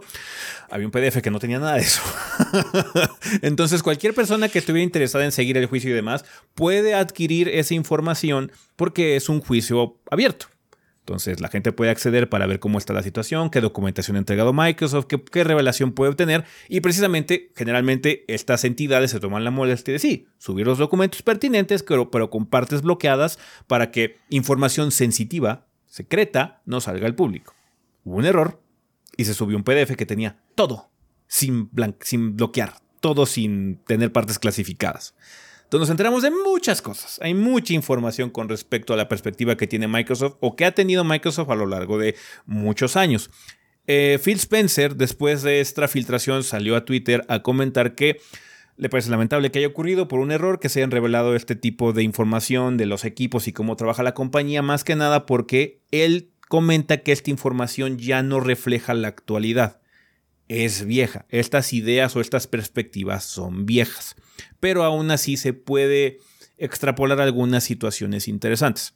Una de ellas es que básicamente ya nos enteramos que la franquicia de Elder Scrolls también ya va a ser exclusiva de Microsoft. Eh, había este, una cierta idea por cosas que había comentado Phil Spencer de que, bueno, iban a evaluar este dato por eh, juego por juego, franquicia por franquicia, cómo iban, a hacer, cómo iban a hacer sus releases y que su idea no era bloquear eh, la fanaticada de alguna IP eh, o restringir la fanaticada de un IP a acceder a, acceder a ella nuevamente.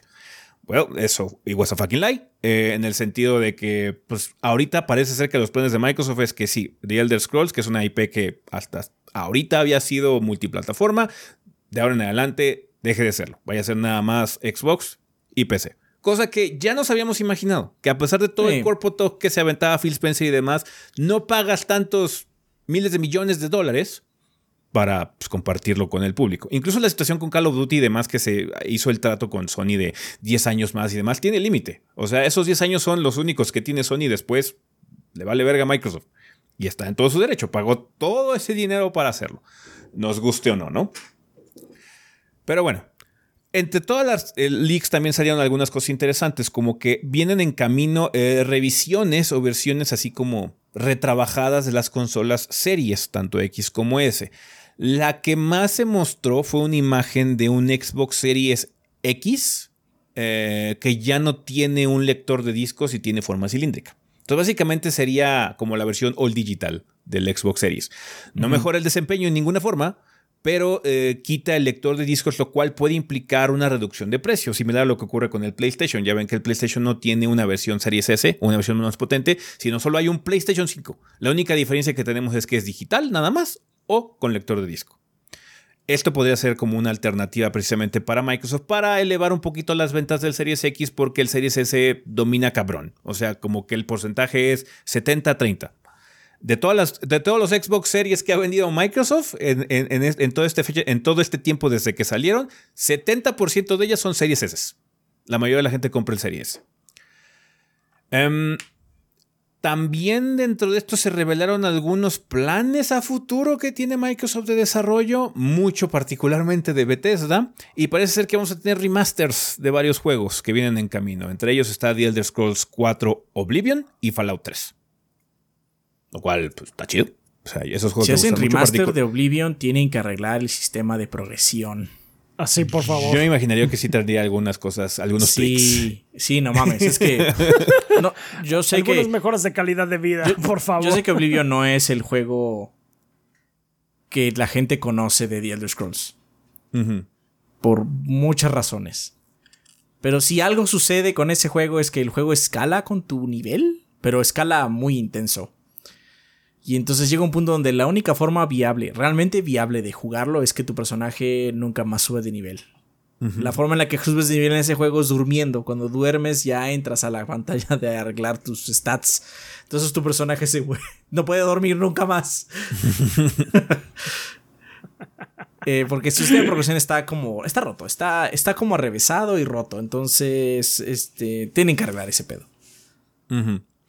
Entonces, pues bueno, vienen cosas interesantes por parte de Bethesda, aparentemente, menos de que se cancele algo. Igual esto nada más son proyecciones o deseos y muchos de estos ah, proyectos, como ya comenta el señor Spencer, no existen realmente. Cabe aclarar justamente eso. Eh, algo que no me gustó que sucedió en la semana es que la gente tomó estos mails como confirmación de cosas. O miren qué chafa se ve esta publicidad, ¿no? Del, del nuevo Series X que sin intro. Tenía unas palabras que era así como era una pendejada, la neta. Adorablemente digital, decía. Ajá, sí, una mamada así. Este, y la gente dijo, no, va a estar. No, esos, esos documentos internos, banda, eso, eso que está escrito ahí solo está escrito para poner algo. Originalmente ninguno de nosotros tenía que haber visto eso. Eso es, ajá, es información interna. Seguramente si ustedes trabajan para alguna corporación mediana o grande eh, en, su país, seguramente tienen estos memos internos que saben que no son para nadie. Son, ah, sí, luego arreglamos estos, entonces luego vemos, ajá. O simplemente son cosas que nunca, ajá, son una maqueta. O simplemente son cosas que nunca van a salir, porque también podría pasar que no haya estos remasters. Es posible que sí, obviamente hay más posibilidades que sí que no, porque ya lo vimos pero podría ser un proyecto que ya esté hasta cancelado. Sí. Sí, sí. Eh, otra revelación interesante es básicamente los prospectos o cómo hace las evaluaciones Microsoft para determinar cuánto les costaría incluir un juego en el servicio de Game Pass. Mm. Estos precios o estas listas que se, que se mostraron no es lo que realmente cuestan los juegos, sino son proyecciones iniciales que tiene Microsoft. Básicamente es si quisiéramos meter Star Wars eh, Jedi Survivor a Game Pass día 1, ¿cuánto nos costaría? Pero no necesariamente es lo que pediría. Ahí eh, ellos llegarían con una oferta. El número que tenemos marcados con estos documentos es 300 millones. Es, lo que es, el desarrollo entero del juego. Es lo que le hubiera costado a Microsoft incluir día 1 eh, Fallen Order. No, igual y, Survivor, Igual y este EA tenía otras ideas. Ah, ¿sabes qué? Si me pide, si me ofrece Microsoft 50 millones, lo meto. No, pero ahorita ya salió el valor, entonces, uh, ya saben que, ya saben cuánto pedir, básicamente. Ajá. Eh, una nota interesante de esto es que eh, Microsoft clasifica mucho los juegos con respecto al impacto que puedan tener para el servicio de suscripción. Y una de las pifias más interesantes que salieron es cómo evaluaron a Baldur's Gate 3. sí, le dijeron que es una un jueguillo de Stadia, así lo, así, así lo, así lo, lo denominó. Lo habían definido. Lo ha definido como, pues es un jueguillo de Stadia, nadie lo necesita. 5 millones de dólares nada más para incluirlo en Game Pass. Ajá. Este. Em, no, bueno. Miren, eh, entiendo, cuando uno está hablando entre. de una manera interna, sabiendo que no, quizás no salga nunca a la luz y eso, pues luego. Ah, se comentarios desafortunados. Sí, sí, sí. sí. Ajá. Quizás también por eso no hubo apoyo de parte de Microsoft para ayudar que saliera más activamente hasta ese, hasta que ya fue un hit el juego, porque uh Gate es un hit, es, ya es muy obvio, ¿no? También es cierto que es difícil medir las cosas de cómo, qué tan bueno va a ser un juego y todo, siendo, viendo un panorama tan amplio como lo ve una persona de CEO, o sea, Shuei Yoshida, con todo y su este, expertise en el mundo de los videojuegos, dijo que Demon Souls será caca. Ajá. También, este, ¿Por qué? Porque es muy difícil medir esas cosas. No me molesta que haya dicho que es un jueguillo de estadio. seguramente el señor Spencer no puede conocer todo lo que hay allá en el mundo. No, tiene el derecho a equivocarse. y el equipo que tiene que cheque estas cosas no necesariamente evalúa. Eh, igual y evalúa mucho por el potencial de ventas. Y la IP Baldur's Gate es muy vieja y no generaba tantas vibras como juego Star Wars. Ajá, exactamente. Entonces, Ahora bien, lo que sí me preocupa de es, lo único que me preocupa de esa este aseveración, de esa decir es que esto es un CRPG, es como nada, es como pendejaditas. Lo que sí me preocupa de esa aseveración es que Microsoft tiene uno de los desarrolladores más emblemáticos de los RPGs en sus filas. Tiene a Fargo. Y tiene el estudio que hizo la secuela espiritual de Baldur's Gate. Tiene Obsidian y a Pillars of Eternity. Ajá. Entonces, eso es lo que me preocupa de esa aseveración. No el hecho de que no hayan podido medir el impacto de Baldur's. Muy poca gente hubiera podido este, medir eso. Pero Microsoft tiene un CRPG que salió hace poco, Wasteland 3, en, sus, en su cartera, en su bolsillo lo tiene. Eso me preocupa más de la aseveración que no supieran que Baldur's 3 iba a ser un éxito. Lo siento, es, esa es mi take. O sea, eso es lo que más me preocupa de lo que dijo. Porque pues, si alguien tiene desarrolladores de, de CRPGs en su mano es Microsoft. Tiene In Exile y, tiene Obsidian. Sí, sí. Em, bueno, estas son cosas que digo, no son, no son los precios que se han pagado de más. Eh, o sea, uno de los datos interesantes, cuánto cuesta, por ejemplo, tener GTA V en el Game Pass. Y ese, es un costo mensual ya establecido así como de 15 millones, una cosa así. Entonces, sí, bueno. um, pero bueno, las dos cosas que más llamaron la atención de estos comentarios fue que ahorita el plan que tiene Microsoft que está proyectando para sacar una nueva plataforma, una nueva consola, es el 2028. Que suena lógico. Entonces, esto es como muy creíble en el sentido, porque hacer una consola toma tiempo. Aparte de que tienes que investigar con los developers qué es lo que necesitan, qué es lo que quieres, tienes que ver qué tecnologías emergentes hay, tus partnerships para ver qué chip va a tener ahí y estar constantemente actualizando para ver cuál es la generación más nueva que le puedes meter al chipset para que tenga las librerías y demás este, más útiles para los developers de aquí a siete años que va a tener esa consola de vida, ¿no? Eh, entonces sí, 2028 es lo que se está proyectando eh, para que tengamos un nuevo Xbox. Eh, también algunas aseveraciones que hizo el señor Spencer en el juicio con respecto a la longevidad o la viabilidad de Xbox como marca o como negocio. Eh, según él, si no logran mejorar su prospecto o su efectividad para generar revenue fuera de la consola del Xbox para el 2027, ellos estarían considerando abandonar el negocio de los videojuegos que siento que se sacó mucho de proporción esta, esta declaración. Sí, la gente puso encabezados como Microsoft promete si que en el 2017 no llega a tal meta, se va de los videojuegos para siempre. Así como. es como, es como, es como esas, es como lo de hasta la vista, hasta siempre Mario. Hasta siempre Mario. lo que seguramente está mencionando ahí es que si no funciona de esta forma, vas a tener que reestructurar la marca Xbox o votarla por otra nueva, básicamente. Pero no, no creo que sea así como, ay, a la chingada todo. No creo que sea lo que, algo que importa, Y algo que importa mucho es el contexto.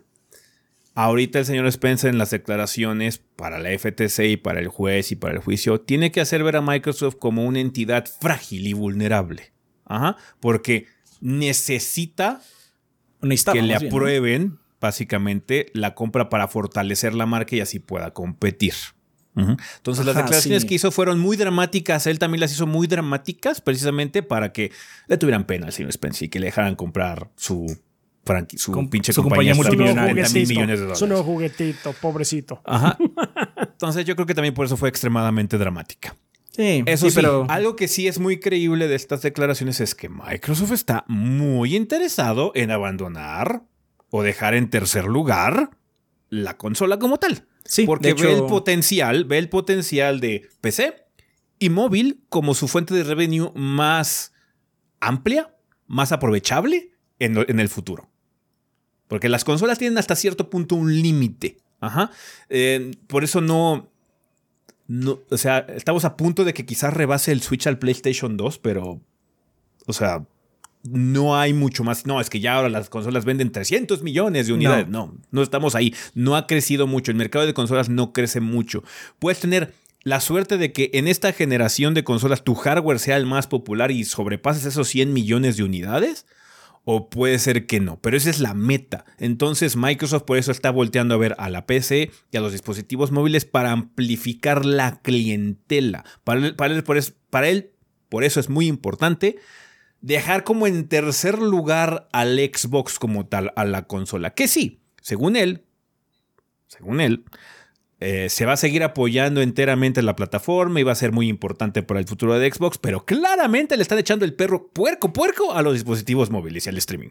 Pues por eso, o sea, las últimas conferencias, las últimas, no me refiero a los últimos meses, los últimos años, las conferencias de Microsoft son conferencias de Game Pass, no son conferencias de Xbox. Ah, lo hemos dicho varias veces aquí en las mismas conferencias. No está mal, ¿eh? No estamos haciendo algo que sea algo negativo. Por supuesto que no es negativo.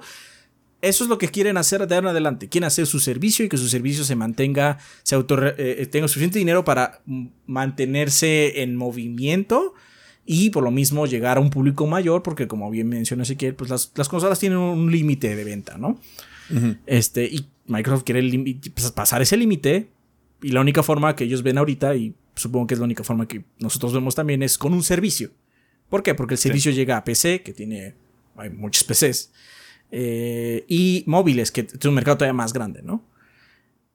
Entonces, sí, de hecho, eso es como lo más sensato eh, que vimos en todos los mails. Ese es quizás el mail que yo diría es más veraz. Porque las otras cosas son o maquetas o cosas que podrían pasar o aseveraciones fuera de proporción porque estaban en un juicio. Sí. Sí, sí, sí. Entonces, lo, lo, peor fue esto de que se iban a ir, este. Se van a ir del mercado para siempre. No, o sea, no mames, no va a ser así, ¿eh? No, no va a ser así como. Y, y todo No esto y, lo- y hacemos solamente de garage y vendemos todo, ¿a qué? No son Embracer, güey. Ajá, sí, no mames. Va en números positivos. Mi- Microsoft Xbox como marca sí está regresando a ser un competidor realmente en este, en este mercado, en este sentido, después de la tragedia que fue el Xbox One. Entonces sí lograron revivir. Entonces van para arriba en muchos sentidos.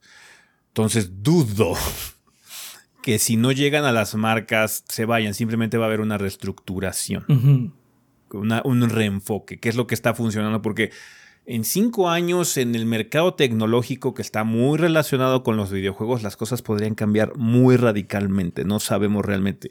Del PlayStation eh, 4 al, a- al- al mundo actual que vivimos, de la realidad que teníamos en PlayStation 4 cuando salió y el Xbox One, a la realidad que tenemos ahorita han pasado tan solo 10 años.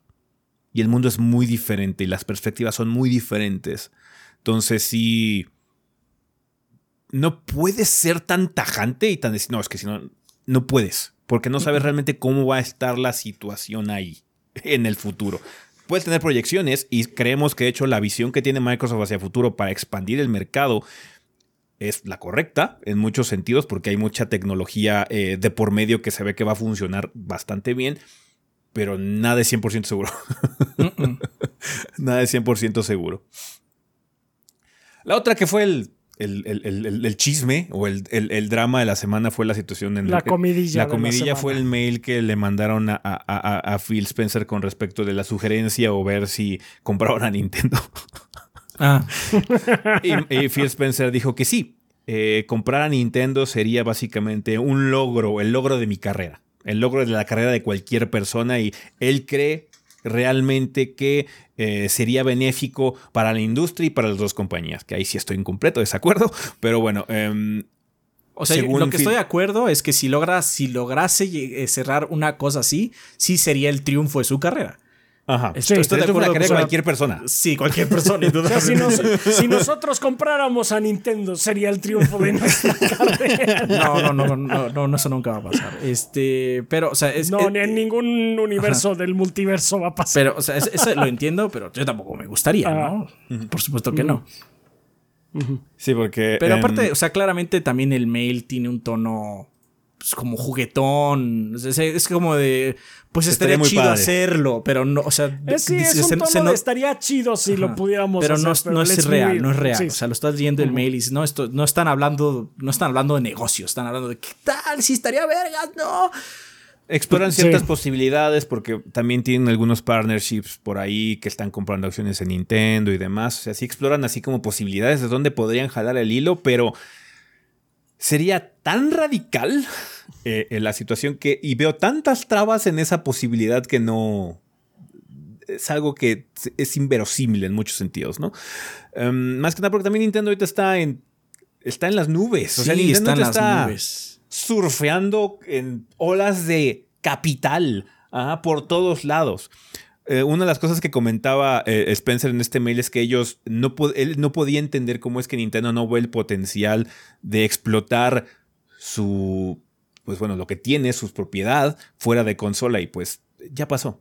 Este es un mail del 2020, este es un mail de hace dos años, tres años. Eh, ahorita ya tenemos un cambio muy radical. Nintendo ya está aprovechando sus propiedades fuera de, fuera de consola. La pinche película de Mario generó un billón de dólares, un mil millones de dólares en, la taquilla. Ah, entonces sí, e- es una realidad muy diferente. Y es lo que les comentaba. Del 2020 al 2023, la realidad es muy distinta. Entonces, estos mails son proyecciones, son cosas que se está imaginando estos corpos de lo que va a ocurrir en el futuro, pero no necesariamente refleja lo que está ocurriendo en el mundo al final de cuentas. Entonces, Nintendo está extremadamente seguro y lejos del potencial de ser vendido a alguien. Más que nada también por la ideología que tiene la compañía, que es muy diferente a la que tiene Microsoft. No los veo como partners en ningún sentido tan estrechos. Sí, Minecraft está en el Switch y sí, Banjo Kazooie en Smash y todo ese tipo de cosas. ¡Qué padre! Pero ya hablar de una adquisición completa y una asimilación cultural corporativa, no mames, estamos en universos completamente distintos. Mm. No, no, completamente. es que aparte tienen, tienen una filosofía de trabajo diametralmente opuesta. O sea, no me encantarán muchas cosas de Nintendo, pero si algo hacen es cultivar talento y los de Microsoft es todo lo contrario. Ellos son mucho de contratar freelance y mantener puestos temporales. Son filosofías diferentes de trabajo, muy diferentes. De ahí para arriba y de ahí para arriba. Entonces, este, son, son compañías muy diferentes. Sí, no, pues la, afirmación que dijo el señor Spencer no podría estar más, más en desacuerdo. No beneficiaría a la industria para nada y no beneficiaría a las dos compañías en absoluto. Bueno, sí, Microsoft. Tendría IPs demasiado importantes. O sea, sí. Pero sí, pero el mail tampoco es en serio. O sea, lo estás leyendo y es así como. Es que están hablando de qué pasaría, porque obviamente son gente con mucho poder, indudablemente, pero también se malviajan y hablan entre ellos en sus mails corporativos o en sus grupos de WhatsApp, porque también son personas. Y pues dicen, sí, estaría padre, ¿no? Pues sí, supongo que estaría padre para ellos, sí. Sí. Bien, no va a pasar, Ajá, pero tampoco es que ellos crean que va a pasar, ¿eh? Por el mail no se da a entender eso. Porque también pasó lo mismo. Microsoft hizo un movimiento a Nintendo. O sea, el que sabemos que lo hizo hace tiempo y se burlaron de ellos. O sea, ni siquiera. se rieron ese, de ellos, ese no es secreto. Ese ya está documentado y todo. Y Nintendo estaba en una posición mucho más débil de la que se encuentra actualmente. Mucho más débil. Entonces. Eh, ah. Pero bueno, todo esto obviamente salió a, luz del juicio que todavía se lleva a cabo en varios territorios. Eh, ya se aprobó la compra básicamente de Activision Blizzard en el Reino Unido, que era una de las eh, más eh, que estaban generando contención, y se espera que ya este desmadre por fin termine. Por fin. Ay, sí, por el amor de Dios. Ya, que acabe.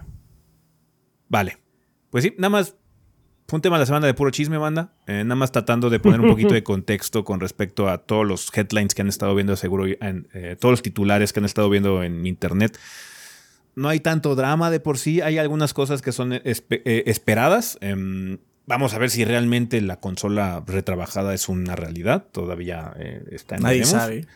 Lo de los títulos remasterizados de, de Bethesda todavía está en veremos. O sea, puedo ver a, puedo ver la existencia de Dishonored 3 como algo medio obvio, pero no sé, o sea, Redfall está ahí. Em, de hecho, puede ser una consecuencia de Redfall precisamente Dishonored 3. Em, vamos a ver qué es lo que ocurre en el futuro. pero tenemos ya un poquito de, de de idea de cómo se maneja Microsoft internamente, eh, por lo menos, o cómo se manejaba Microsoft internamente en el 2020, que son muchos de estos mails que se filtraron por culpa del mismo Microsoft. Sí, por culpa de ellos. Sí. Vale, pues cuéntanos si algo de lo que comentamos aquí les llamó la atención, si les parece interesante eh, esta situación, si hay algo que les llame o tengan alguna cierta esperanza con respecto a esto. Cuéntanos en la vida después del podcast y ya platicaremos de ello en el siguiente episodio. ¿Va que va? Vamos a terminar ya este desmadre, así que a comunidad manda.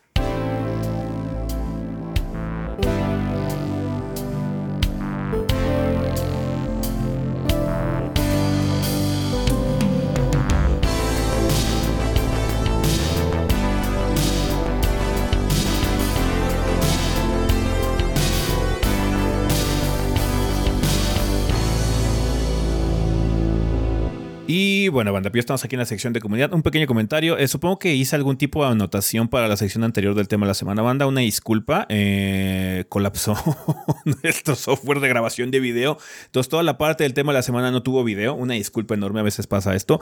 Pero bueno, la de audio sí se puede rescatar. Eh, así que, pues bueno, vamos a conservarla. porque pues ya hicimos la plática y demás.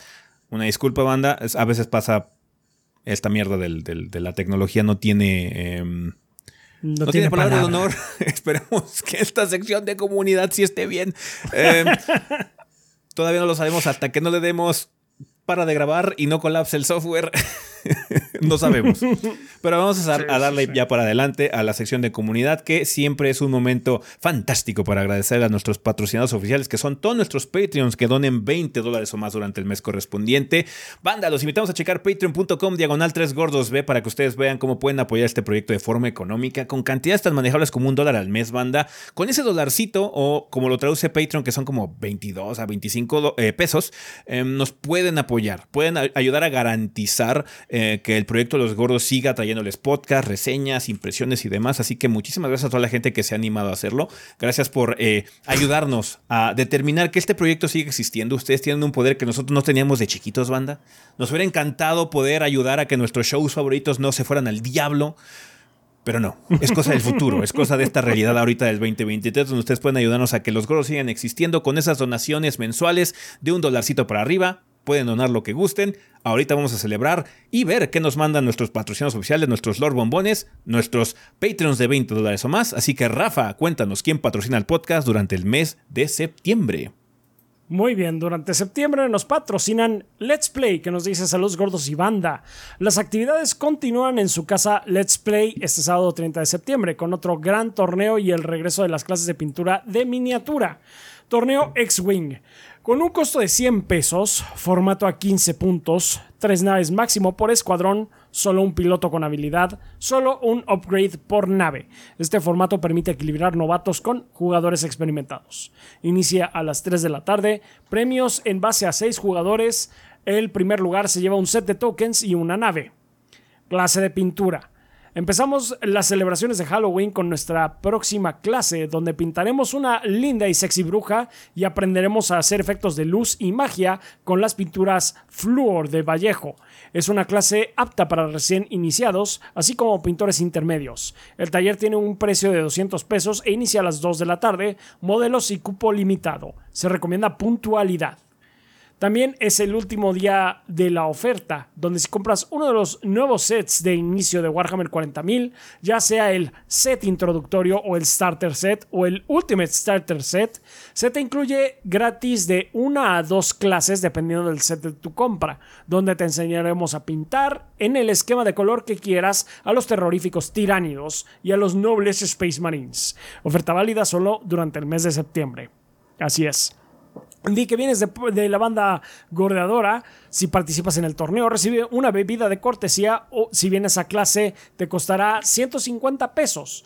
O en el caso de la compra de alguno de los sets, te regalamos una pintura Vallejo. Ah, Para más información sobre... ¿eh? Ah, o sea, la, pintura está bueno. Sí. Está chido. Está chido. Sí, esas pinturas, este, tener, un botecito gratis, sí, sí está chido, banda. sí. Eh, para más información sobre el torneo, la clase o la oferta de los sets, encuéntranos en Facebook como Let's Play MX o como Let's Play-One en Instagram. Recuerda que el torneo y la clase son este sábado 30 de septiembre desde la 1.30 de la tarde en calle Niceto de Zamacois 92, Colonia Viaducto Piedad, exactamente atrás de la estación del Metro Viaducto, dirección centro en la Ciudad de México. Gracias por todo, gordos. Ven a casa, ven a Let's Play. Muchísimas gracias. Muchas gracias. Suerte con sus torneos y sus clases. Suerte. Mauricio Glespan dice: Saludos gorditos y banda, espero que se encuentren muy bien. Soy Mau Glespan, staff de Technologic PC and Gaming and Workstation. Nos dedicamos al ensamble y venta de computadoras, ya sea desde una PC para ver el podcast de los 3GB hasta una PC para correr el demandante Starfield, para el cual sí vas a necesitar una buena PC, pero en Technologic te la vamos a armar a un excelente precio. Y por cierto, ya hay reseña en el canal de los 3GB. ¿Ustedes cómo lo sintieron, gorditos? Ya lo habías comentado. Hecho todo chingón en el, en el Xbox Series X. En la PC. No hubo, muchos PC lo que diga, series. Todd Howard, sí. PC lo que diga Todd Howard, sí necesitas una buena PC.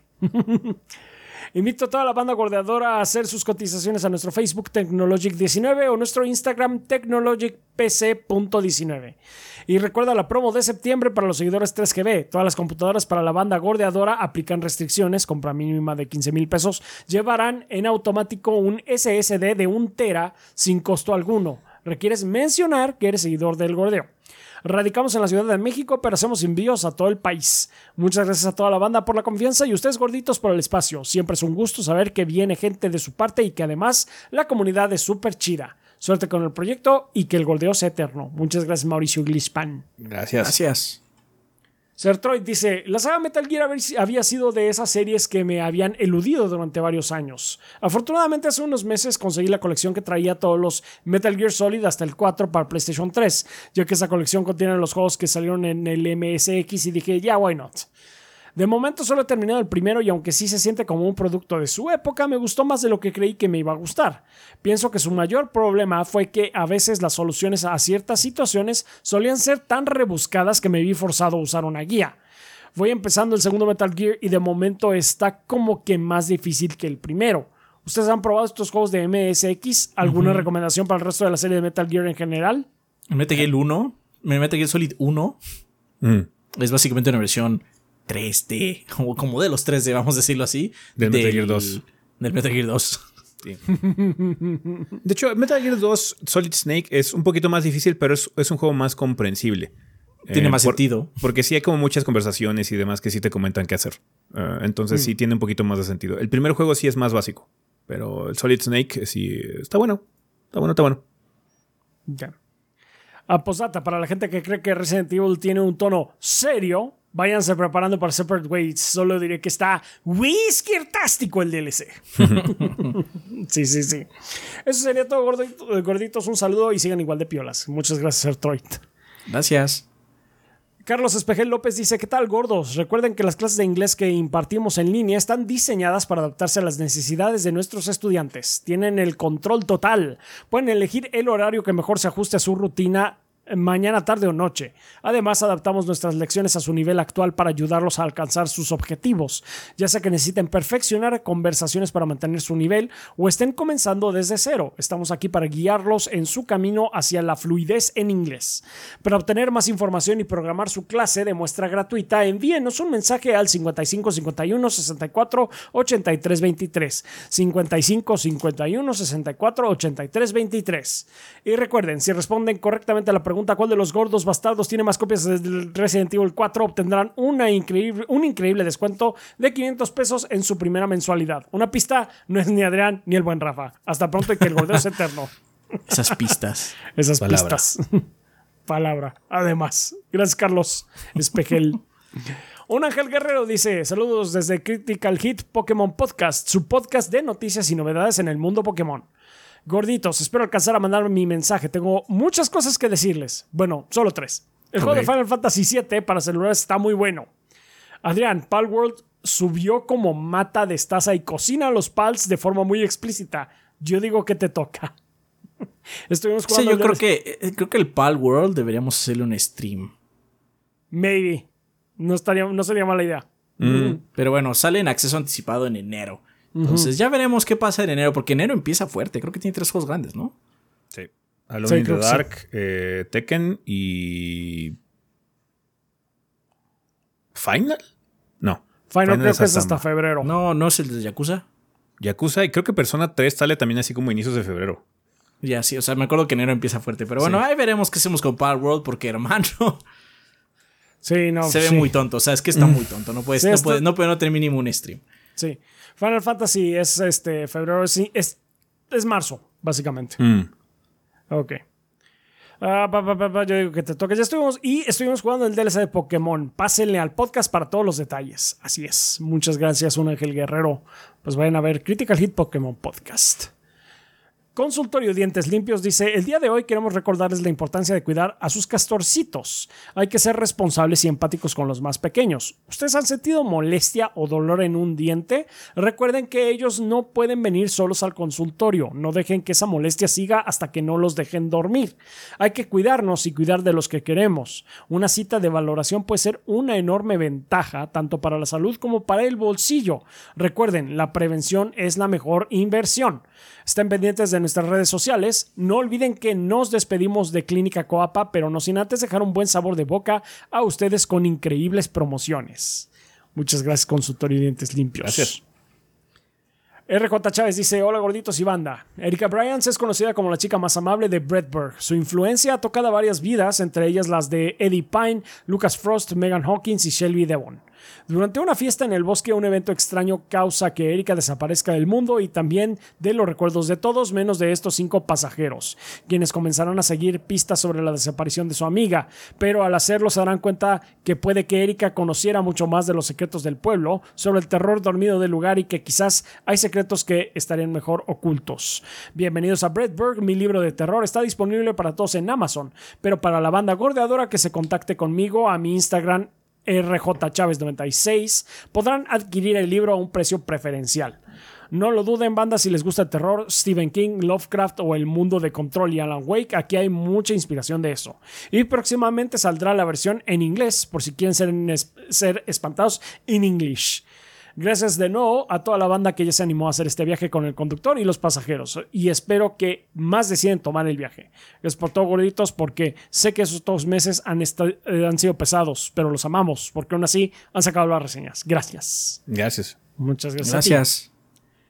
Solem Studio dice, antes que nada quisiera agradecer a la banda que se ha acercado a pedir informes o con la intención de apoyar, suena toda madre. Les recuerdo que soy diseñador gráfica con amplia experiencia en el desarrollo de marcas. Si algún miembro de la banda necesita un sitio web, logo o alguna otra aplicación para su emprendimiento, contáctenme. Me pueden encontrar como Solem Foto en Instagram. Es Solem-foto. S-O-L-E-M-foto en Instagram. Me gustaría jugar Baldur's, pero esperaré un poco, quizás a fin de año tenga el suficiente tiempo. Hablando de esto, ¿cuánto tiempo le dedicó cada uno a terminar su ron? Ya lo hemos comentado. Ya, lo hemos comentado, sí. Sí. Muchas gracias, Solem Studio. Iñaki Hernández nos dice: Hola gorditos y banda, aquí Iñaki, el traumatólogo ortopedista, pediatra y general. Paso para avisarles que en el mes de septiembre con la promoción del 20% de descuento en la consulta ortopédica para adultos así como de niños sano. Además de que continuaremos con la promoción de ultrasonido gratis al pagar la consulta de niño sano en menores de 3 meses. Recuerden que solo deben de llamar o mandar mensaje al WhatsApp 5510 68 35 43 55 10 68 35 43 y tienen que decir que son parte del gordeo. Para mayor información sobre los servicios pueden acudir a la página drhernandezaburto.com, todo pegado. También pueden seguirme en el Instagram dr.hernandez-aburto, donde encontrarán reels informativos. Sé que no es sobre videojuegos lo que recomendaré, pero si pueden ver la película de Sonido de Libertad, no es una película fácil de ver, pero habla sobre, habla sobre una situación que hay que saber que existe. También tengan, o sea, está bien, cada quien puede determinar lo que quieran, pero hay un problema con esa película y es que exagera demasiado y saca de mm. proporción algunas cosas y usa muchas teorías de conspiración también. Tengan mucho cuidado mm. también. O sea, cada quien ve lo que quiere ver, pero hay que tener cuidado con esa película también. Sí, sí, sí. Eduardo Navas nos dice, buenas gorditos y banda, les saludan Nat y Edu. Somos el dúo detrás de Our Little Island Comics, un proyecto de viñetas online escrito por mi pareja e ilustrado por mí. Somos un webcómic enfocado en nuestra vida cotidiana como pareja y a través de él nos encanta compartir nuestras ocurrencias, vivencias y situaciones chistosillas, o series a veces, de nuestro día a día. Si buscan muñequitos rechonchos con buenas vibras, los han encontrado. No olviden seguirnos en nuestro Instagram, Olicomics, así como suena, Olicomics, o L-I Comics, para ver todas nuestras viñetas e ilustraciones hasta la fecha. Muchas gracias por compartir. Sobre el tema del podcast anterior. Recuerdo la semana cuando me levanté a checar el Twitter, si le llamas X eh, a esa vaina, You're a Narc, y ver el alboroto con Unity. Un tema de la semana nunca había sido tan obvio a primera hora del día. The writing was on the wall. Este año se siente como la versión turbo de gente rica, particularmente en el sector tecnológico, tomando decisiones estúpidas y codiciosas y jodiendo a los de abajo. Las consecuencias lucen secundarias o lo siguiente para la gente, la gente blindada con billetes. Por lo menos los juegos del 2023 han estado brutales. Muchas gracias por su contenido y como siempre sigamos para que ese chan algún día sea gordo full time. Gambaru, un abrazo. Gracias. Gracias. Muchas gracias. Mugrimao dice, aprovechando la ocasión para seguir mi promoción desvergonzada con The Nest Hobbies, ubicada en Valle Dorado, Tlanepantla, un lugar para ir a jugar Magic the Gathering, Digimon o jugar D&D si te quedaste clavado con Baldur's Gate. Eso es todo por el momento y que el gordeo es eterno. Muchísimas gracias. Gracias. Soy mudo.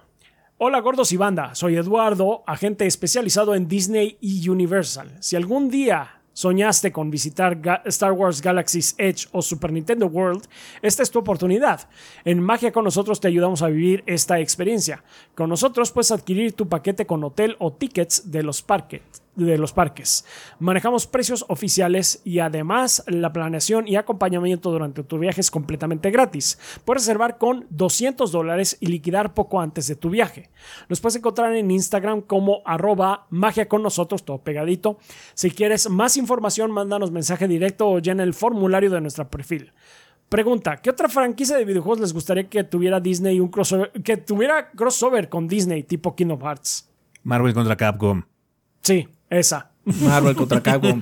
Sí, why not? It's Marvel, baby. It's Marvel, baby. Mete a Do los it again. Mete a Big Hero 6 ahí, ¿por qué no? Muchas gracias a todos y recuerden que para sus vacaciones, magia con nosotros. Muchas gracias. Gracias. Gracias, soy mudo. X mi clan. ¿Qué pasó, pendejos?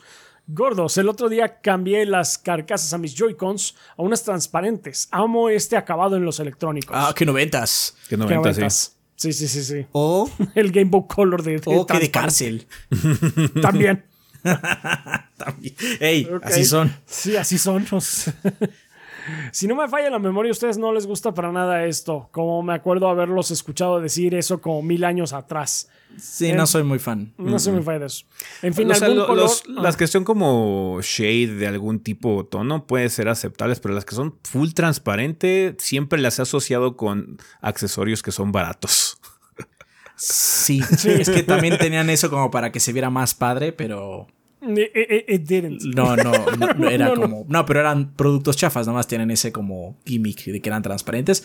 No, no significa que no hubiera cosas oficiales así. Nintendo No, pues tenía Nintendo Game Boys tenía su Game transparentes. Go- y, pues, su o sea, estaba Color. padre verlo, pero secundario para mí.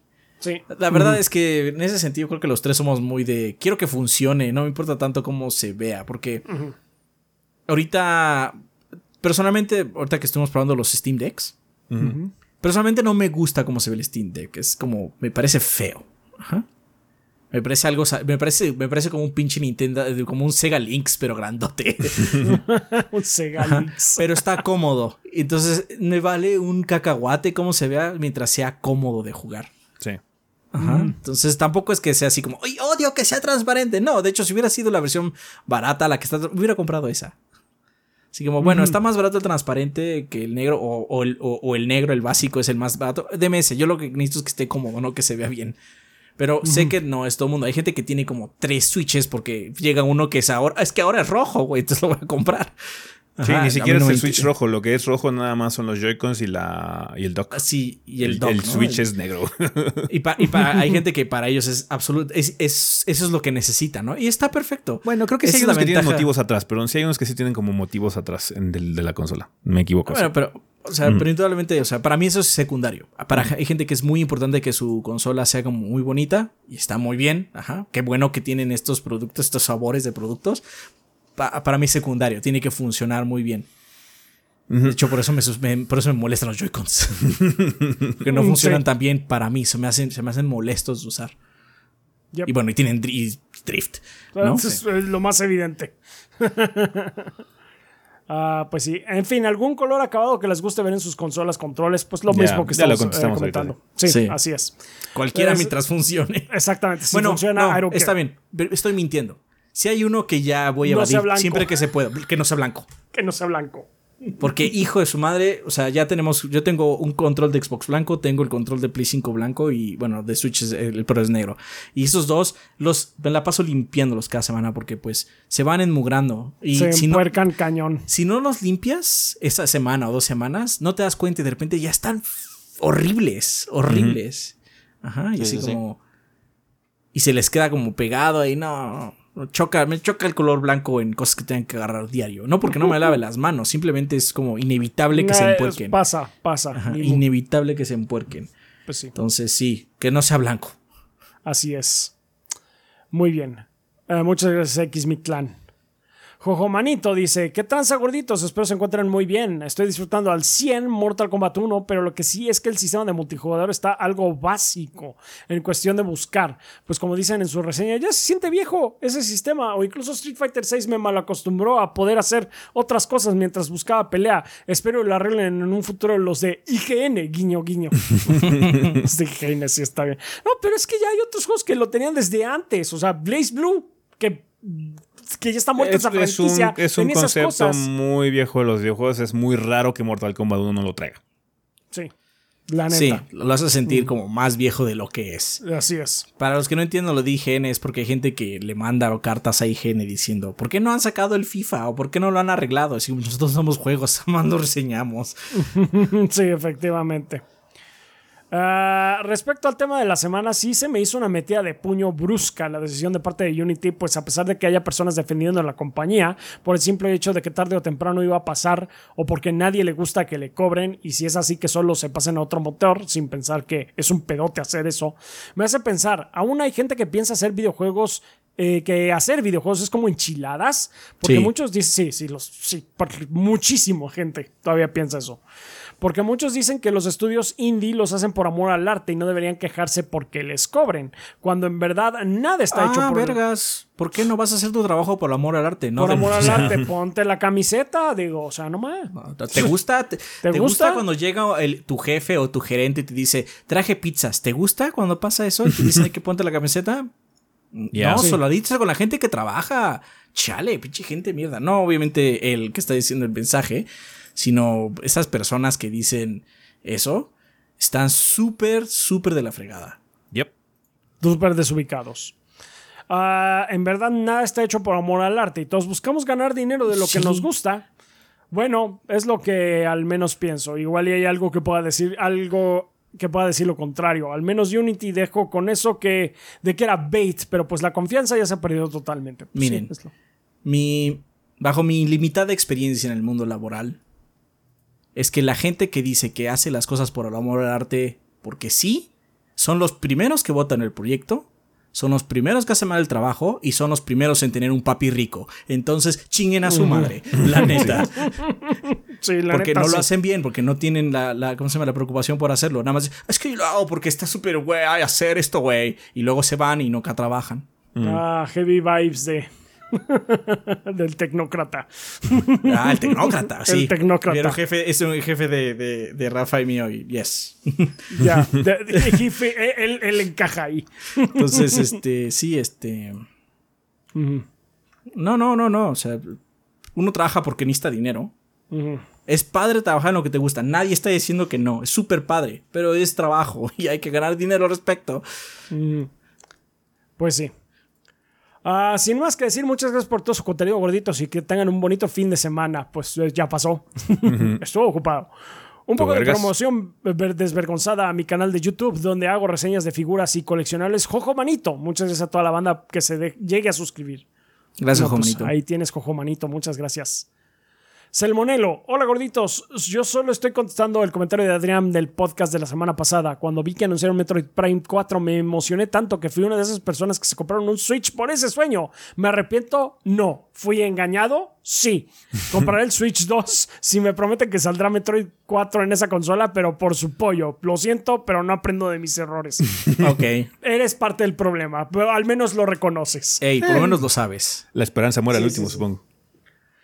Pregunta de la semana, ajeno al proyecto. ¿Hay alguna consola que se comprarían si les dijeran que saldría la continuidad de una saga, así como me pasa con mi Metroid? Y si sí, ¿qué saga de videojuegos sería? Es que hay un problema. Sí, es que no, no. E, este tipo de preguntas no puede aplicar realmente con nosotros. Bueno, Supongo que por eso menciona. Sí la pregunta esta semana ajeno al proyecto, o sea, como si no hubiera proyecto o si digamos que solo viniera absolutamente de ti. Supongo que eso es por eso lo que mencioné, así como en el hipotético de que no estuviéramos pues, aquí. En el hipotético. esa es la razón por la que compro consolas, o sea, Sí, lo compro para No sé, por, no sé por ejemplo, o sea, ahorita está Sega y Atlus están teniendo una relación muy buena con Xbox, ¿no? Qué chido, qué padre que estén saliendo en todos lados, qué bueno, ojalá sea así para futuro. No tengo ninguna garantía de que eso siga ocurriendo. Entonces, sé que voy a tener que seguir comprando una consola de Nintendo y una consola de Sony. porque ahí es donde estoy casi seguro, casi 95% seguro que van a seguir saliendo personas y Shin Megami Tensei. Entonces, es por eso, es, es, ese tipo de razones por las que sé que voy a comprar una consola a huevo. O sea, me gusta Zelda. ¿Cuál es la ¿Qué solución? voy a hacer? ¿Qué voy a ¿Qué voy a hacer? hacer? Supongo que lo único que realmente me haría comprar algo, algo así como tienes que comprar esto para jugar esto, es así como vamos a hacer una secuela de Chrono Trigger, algo así como que realmente así como algo irreal. Y va a salir solo en nuestra consola, la Square Console. y ya me jodí, ¿no? Ya me jodí. Pero tendría que ser así Es algo. la peor inversión de la historia, pero Ajá, aún así lo historia. disfrutaría. Pero aún así, sí, Pero solo tendría que ser una cosa así de grande. Porque, o sea, Metroid, pues me- me puedo aguantar a que, a- a- a que salga y luego comprar la consola. Sí. ¿Sí me entiendes? Mm. Porque, o sea, lo que hizo. Lo que hizo el Monelo es. No mames, va a salir este juego, quién sabe cuándo, porque solo fue un logo. Hay que comprar la consola ya. o sea, mejor me espero a que salga el juego En todo Sí. caso. y ya me compro la consola, ¿no? También Afortunadamente quiero Switch es una pensar- buena consola fuera También de que no quiero tiene pensar Metroid que es Monelo, aparte de ser fan de Metroid, es fan de otras franquicias de Nintendo y por eso no se arrepiente de comprar el Switch. Pero Sí. bueno, o sea, lo que dice aquí es que pareciera que salió el logo de Metroid 4 y en ese momento aventó todo su dinero a la pantalla y de alguna forma le cobraron el dinero y salió un Switch. Sí, sí, sí. Entonces, este. Lo único que me haría hacer una situación así de intensa como la está tendría que ser como que Square diga va a haber secuela de Chrono Trigger y solo va a estar en este servicio. Pero tiene que ser como, porque, o sea, amo mucho Chrono Trigger. Tiene que ser una cosa así. Porque si me dices Zelda, Metroid, Final Fantasy, todo eso, pues me espero a que salga y ya veo dónde comprarlo, ¿no? Sí, sí, sí. Pero no mames, es que tendría que ser algo muy radical. Pero bueno, no aplica para nosotros porque, o sea, Pero aparte, anuncia- ajá, no si el aplica. Switch 2 que viene en camino, o sea, tenemos un puto Wii U. O sea, si hubiera sido, si hubiera sido no tenemos este- uno, tenemos dos, ¿no? Rafa tiene el suyo también. No. No, no, no. That's Tenemos the dos, one. uno. That's Ah, the ok, ok, one. ok. Solo Bueno, tenemos un Wii U. Está bien. Qué bueno. Es blanco. Y lo es tiene de los Rafa blanquitos. ahorita. Es de los blanquitos. Tenemos que comprar estas cosas, banda, porque o sea, no podemos no tener la siguiente consola de Nintendo porque van a salir juegos importantes ahí, indudablemente. Entonces tenemos que comprarla. El Wii U Sí. será el Wii U y todo lo que quieras, pues salían juegos importantes ahí, que ya están en el Switch. Pero bueno, en su Excepto momento no estaban más que en el Wii U. Pues sí. No, no, sí, sí. O sea, por eso menciono, por eso que pu- siento que puse ese caso hipotético. Porque sí, si no, Sí. sí, tenemos que comprar todas. Cuando salga el Switch 2, vamos a comprar una por lo menos. Ahorita tenemos tres Switches, tenemos tres Xbox Series, tenemos tres Plays. Esta es la única cosa que no nos compramos cuando salió, que fue el Steam Deck. ¿Por qué? Porque es una cosa inútil para nosotros en el sentido de grabación. Cuando salió no lo podíamos ni comprar. Ajá, incluso si lo hubiéramos podido comprar, no le hubiéramos podido sacar jugo a esto porque no nos sirve. Tenemos PCs. Esta nada más es una versión comprometida de la PC que es muy padre. Está muy chida. Está muy chingón. Es un lujo muy padre de tener y estamos muy agradecidos que nos hayan regalado. Está súper padre. Pero no compramos uno, no hicimos esfuerzo por comprar uno porque no nos funciona para grabar o para trabajar, güey. Sí, no. O Sí, sea, claro, ya hubiéramos podido en todo caso sacar un video. Ajá. Nada más. Y no se- compensar el gasto. ¿Qué no, Este, lo está haciendo Ezequiel? Sí. Sí. O Sí, de estoy trabajando ya, en eso. Ya, ya que está ahí. Toma tiempo porque hay que bajar un chingo de mierda y hay que grabar, pero sí va a haber video del Steam Deck cuando. Así es. Pero Ah. sí, o sea. Sí. O sea, baja el hipotético caso, pues sí. O sea, yo me iría por. Es más, lo- te voy a poner el caso más extremo. Mm. Si el PlayStation 6 no tiene ni un solo juego, ni un solo juego, aún aún así tienes que comprarlo. Sí. Porque podría salir algo ahí. Porque, o sea, el Wii U lo compramos no día uno, pero esa la primera semana o el primer mes. A sabiendo, no sabíamos que iba a venir en él, pero teníamos, es nuestro trabajo. Nuestro trabajo es tenerlo. El siguiente Zelda va a estar ahí. Nos guste o no. Ajá. El Así siguiente es. Mario va a estar ahí, güey. Nos guste o no. Entonces, Ajá, el siguiente Xbox que salga, también vamos a tener uno por lo menos. sí. Sí, sí, la Ni respuesta más es sí. ahora que ya va a ser exclusivo de Elder Scrolls, por ejemplo, ¿no? Cosas así. Ajá. Entonces, pues, tenemos que comprar todas. Ajá. Sí, sí, sí. O sea, no, de eso nos- también nos tenemos, tenemos dos Xbox One. Sí, sí, sí. Tenemos un Xbox One del proyecto y otro que se ganó Adrián. ¿Tenemos dos sí o no? ¿Son dos sí o no? Tenemos dos. Solo compramos uno. Pero bueno. Pero bueno. compramos tres Series X, eso sí. Sí, tenemos tres Series X. Cada quien tiene su Series X.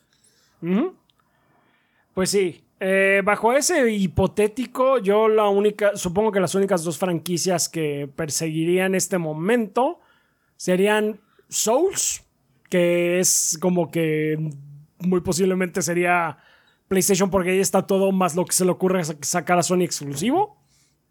Y Street Fighter, que también sería PlayStation. sí. Entonces, pues sí. Ah, saludos gorditos y ojalá hayan tenido una semana patria deliciosamente agradable. Estuvo, estuvo buena. Muchas gracias. Gracias. Edgar Mayoral dice: Un saludote a los gorditos y a la banda. Trabajo como herrero, haciendo props y escenografía para películas y eventos del entretenimiento acá en Los Ángeles. En mi tiempo libre fabrico cosas para mí y decidí empezar a grabar mis proyectos en un nuevo canal de YouTube. Invito a que me sigan en mi canal de YouTube Mayoral Fabrication. En mi último video Perdón, les muestro cómo fabriqué el Ancient Sword, la espada del Shadow of the Colossus, con la publicidad de los gorditos. Ojalá lleguemos a las 100 vistas antes de que termine el mes. Gordos, si tienen un chance, miren mi, mi último video y denme su honesta opinión. Los quiero un chingo. Si lo vimos, Edgar, este, está muy padre eh, el proceso y el eh, producto final. Eh, quizás una de las notas que tendríamos es que igual estaría padre si puedes narrar un poquito ¿Qué es lo que está estás pasando? haciendo? ¿Qué es lo que está pasando? Porque sí, o sea, está muy padre verlo, sí puede servir como ASMR si quieres, pero para la gente que está interesada como que sí necesita un poco más de contexto. Para el 99.99% el 99 de la gente no es un herrero, entonces de hecho, necesitas saber qué estás haciendo con tus máquinas y tus Ponle un voiceover por lo menos, aunque si no lo puedes grabar en el momento porque estás muy ocupado, ya que tengas el proyecto editado, grábate un track. Ah, mira, aquí estoy haciendo esto porque es muy importante, porque ble, ble, ble. Y ya. Yo qué sé. Eh, contexto es, bueno. Sí.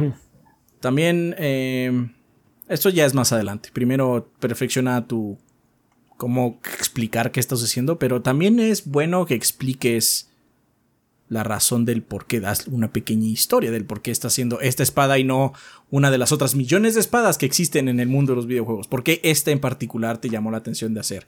Porque es un reto, porque no sabías usar resina en algo, o sea, algo que, por, qué lo hiciste? No nada más es, bueno, voy a hacer esta espada y ya. Ajá. Sí. Eh, ayuda a que el contexto, porque a la gente le gusta que le cuentes historias. No Se vuelve más atrapante el video. Y bueno, la última, pero esa es mucho más difícil, es pues mejorar pues calidad de video, etcétera. Pero bueno, eso es como paso a cuando se pueda, eso cuando se pueda. Eso, es cuando, eso es cuando Lo más importante es la sustancia, al final de cuentas, y eso se logra con la narrativa y que pongas tú de ti. Eh, porque está muy padre. Ahí, pudimos ver la espada, pero de ti no sabemos nada en ese video. Entonces nos gustaría saber de ti por qué estás eligiendo hacer esto, que se complementa muy bien con el resultado del producto final, que de hecho el producto final es muy padre, se ve muy chingón. Entonces ayudaría mucho a complementar las dos partes la espada, que hasta fundita le hiciste y todo. sí, sí, sí. Pues eh, sería eso, Edgar. Y pues sí, vayan a, ver a Mayoral Fabrication.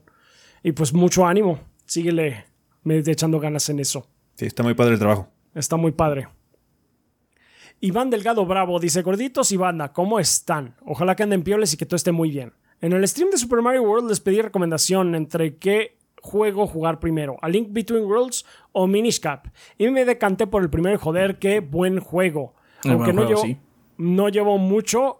Eh, small spoiler, apenas voy en el bosque por la Master Sword. Sí, llevas este, la primera partecita. Debo decir que el juego y el gameplay me están pareciendo muy buenos. Gracias por la recomendación, gorditos. Sí, mm. sí, sí, sí. Eh, ahora, dos cuestiones un poco largas. La primera, ¿Han leído la saga de Asimov de la Fundación completa? Yo solo leí el primer libro hace ya años y me gustó mucho en ese entonces. Hace poco leí Yo Robot y me gustó mucho también. Aquí la cuestión es ¿qué me recomiendan? ¿Leer primero los libros de Fundación o los de los robots? Tú, Adrián, que eres más experimentado. Adrián, ¿tú, que le sabes. Eh, lee el que más te llama la atención. O sea, están. Son un solo universo. Son parte de un solo universo. Eh, se, ligan por un personaje que es un robot. Este. Pero la, o sea, la relación aparece en uno de los últimos libros de Fundación. el que más te llama la atención. La verdad es que vale cacao. Hay gente que dice que es muy importante. Yo, la verdad, siento que es lo menos importante de ambas series. Ajá. Porque lo más importante de Asimov son como las ideas y los conceptos y lo que te quiere decir en cada historia. Por eso cada historia es como muy diferente. Y particularmente en Fundación, bueno, también en, la serie de Robot, pasan muchos años entre historia y historia y los personajes cambian mucho. Hay unos que ya se vuelven recurrentes eventualmente, pero lo más importante es así como, vamos a hacer esta idea y luego vamos a hacer el desenlace de esta idea sobre la fundación, no la fundación de Trantor, sino la fundación que he puesto yo en este libro, Ajá. así como las ideas que están cimentando esto. Entonces, el que más te llama la atención, eh, lo que más te haya atrapado. A mí me gusta, de hecho, más Fundación que Robot, pero hay gente que sé que le gusta más la serie de Robot que la de Fundación por diferentes razones, ¿no? Entonces, lo que más te llama la atención. Además, también depende tú qué te refieras con toda Fundación, porque Fundación tiene hay tres libros de fundación, que son los pilares. Y hay más libros alrededor, que hay gente que considera que toda la serie es la importante. Yo considero que la trilogía inicial es la importante, que es Fundación, Fundación Imperio y Segunda Fundación. El primer Fundación son cinco historias separadas. Fundación Imperio son dos historias, cada una separada. Y Segunda Fundación ya es como una historia, ¿no? Este, entonces, en realidad son de hecho una colección de historias que te dan una historia como general. Y spoilers para todo el que quiera entrar a Fundación.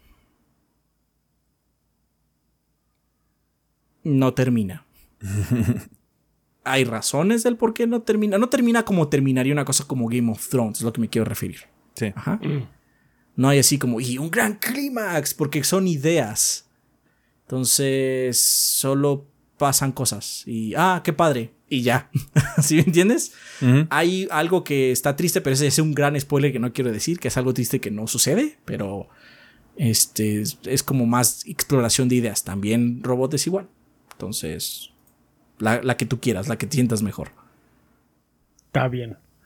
Eh, continúa, de hecho, diciendo, sé que puedo buscar el orden y todo eso en internet, pero yo estimo mucho la opinión de ustedes, gorditos, y me gustaría saber si me pueden orientar un poco respecto al tema. Recuerdo que yo pedí la de literatura del primer libro de la Fundación.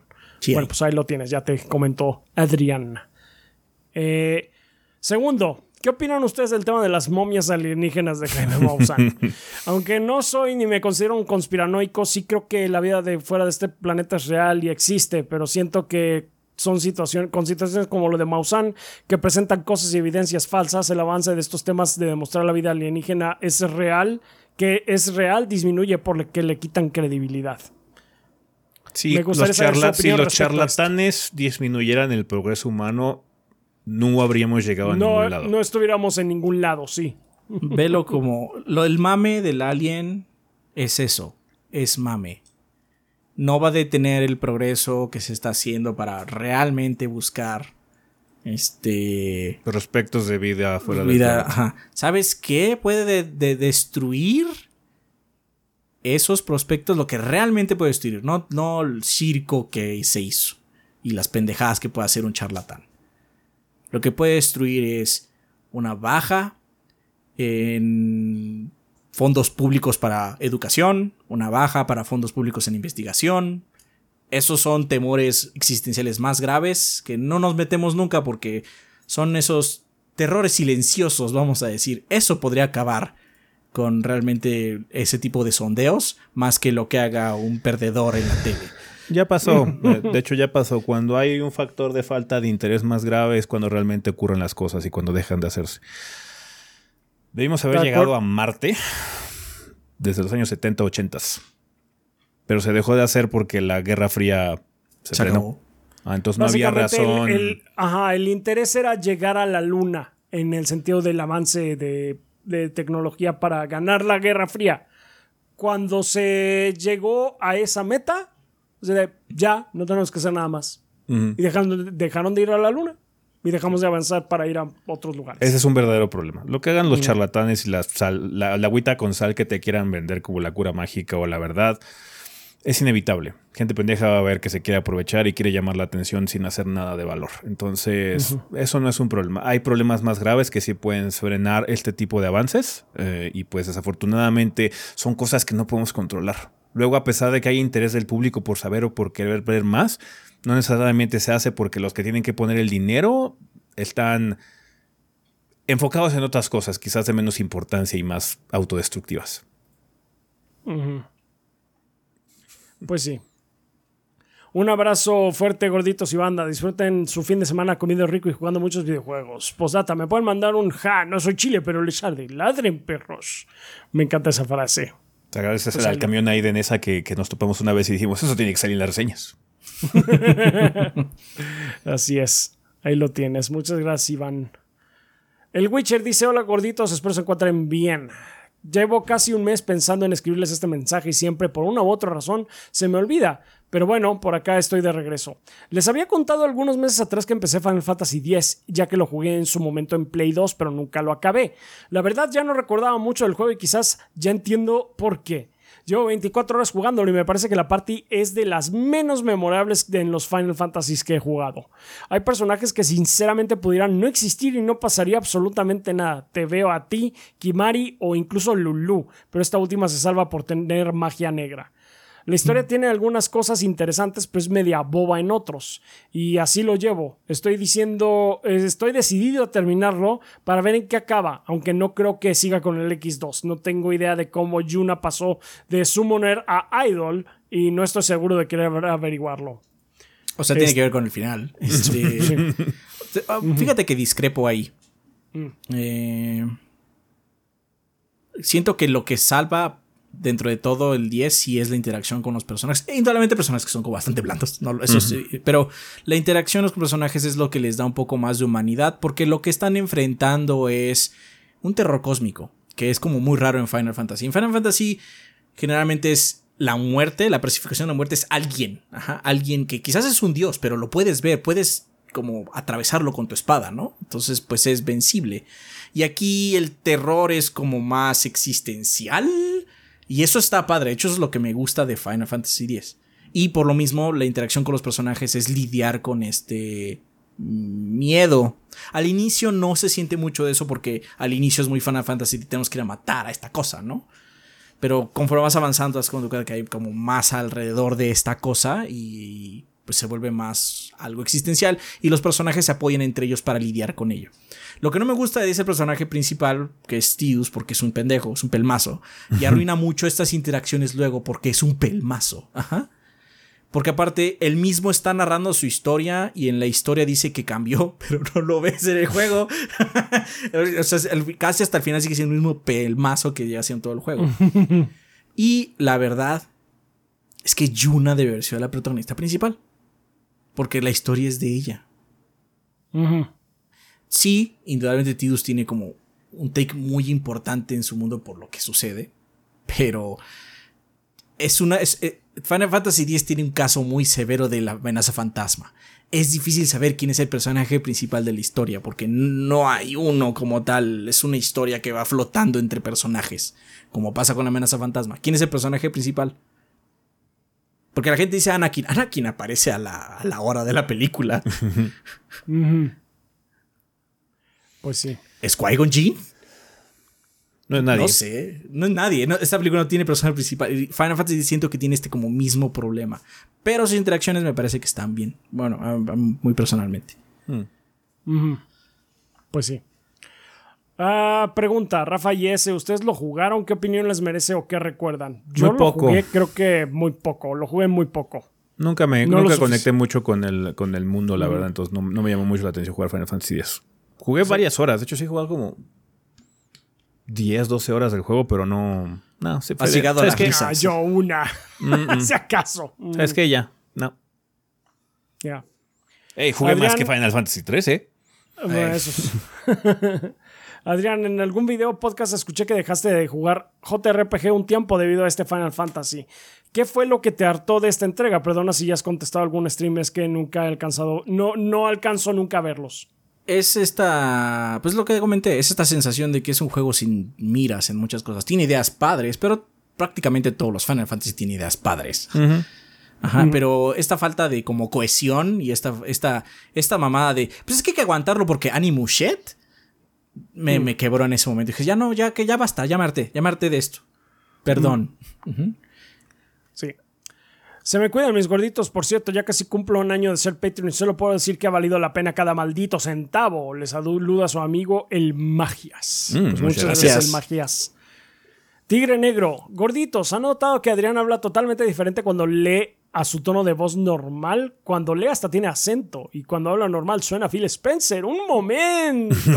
Nunca los hemos visto a Adrián y a Phil en el mismo cuarto. Buh, Tampoco nunca han visto a Ezequiel y a Phil Spencer en el mismo cuarto.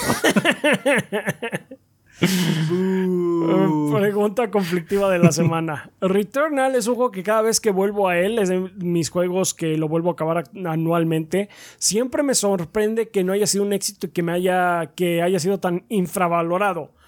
Perdón, ¿qué juegos sienten ustedes que han sido infravalorados y merecen más atención? Pues es difícil evaluar esas cosas. Realmente Sí. el término infravalorado y eso no me encanta.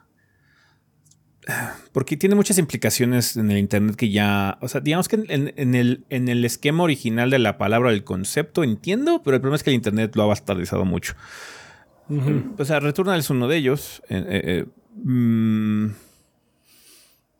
muchas cosas que. O sea, ahorita, de hecho, uno que viene en camino y que la gente no, no aprecia tanto es Helldivers. De hecho, siento que debería haber más hype por Helldivers.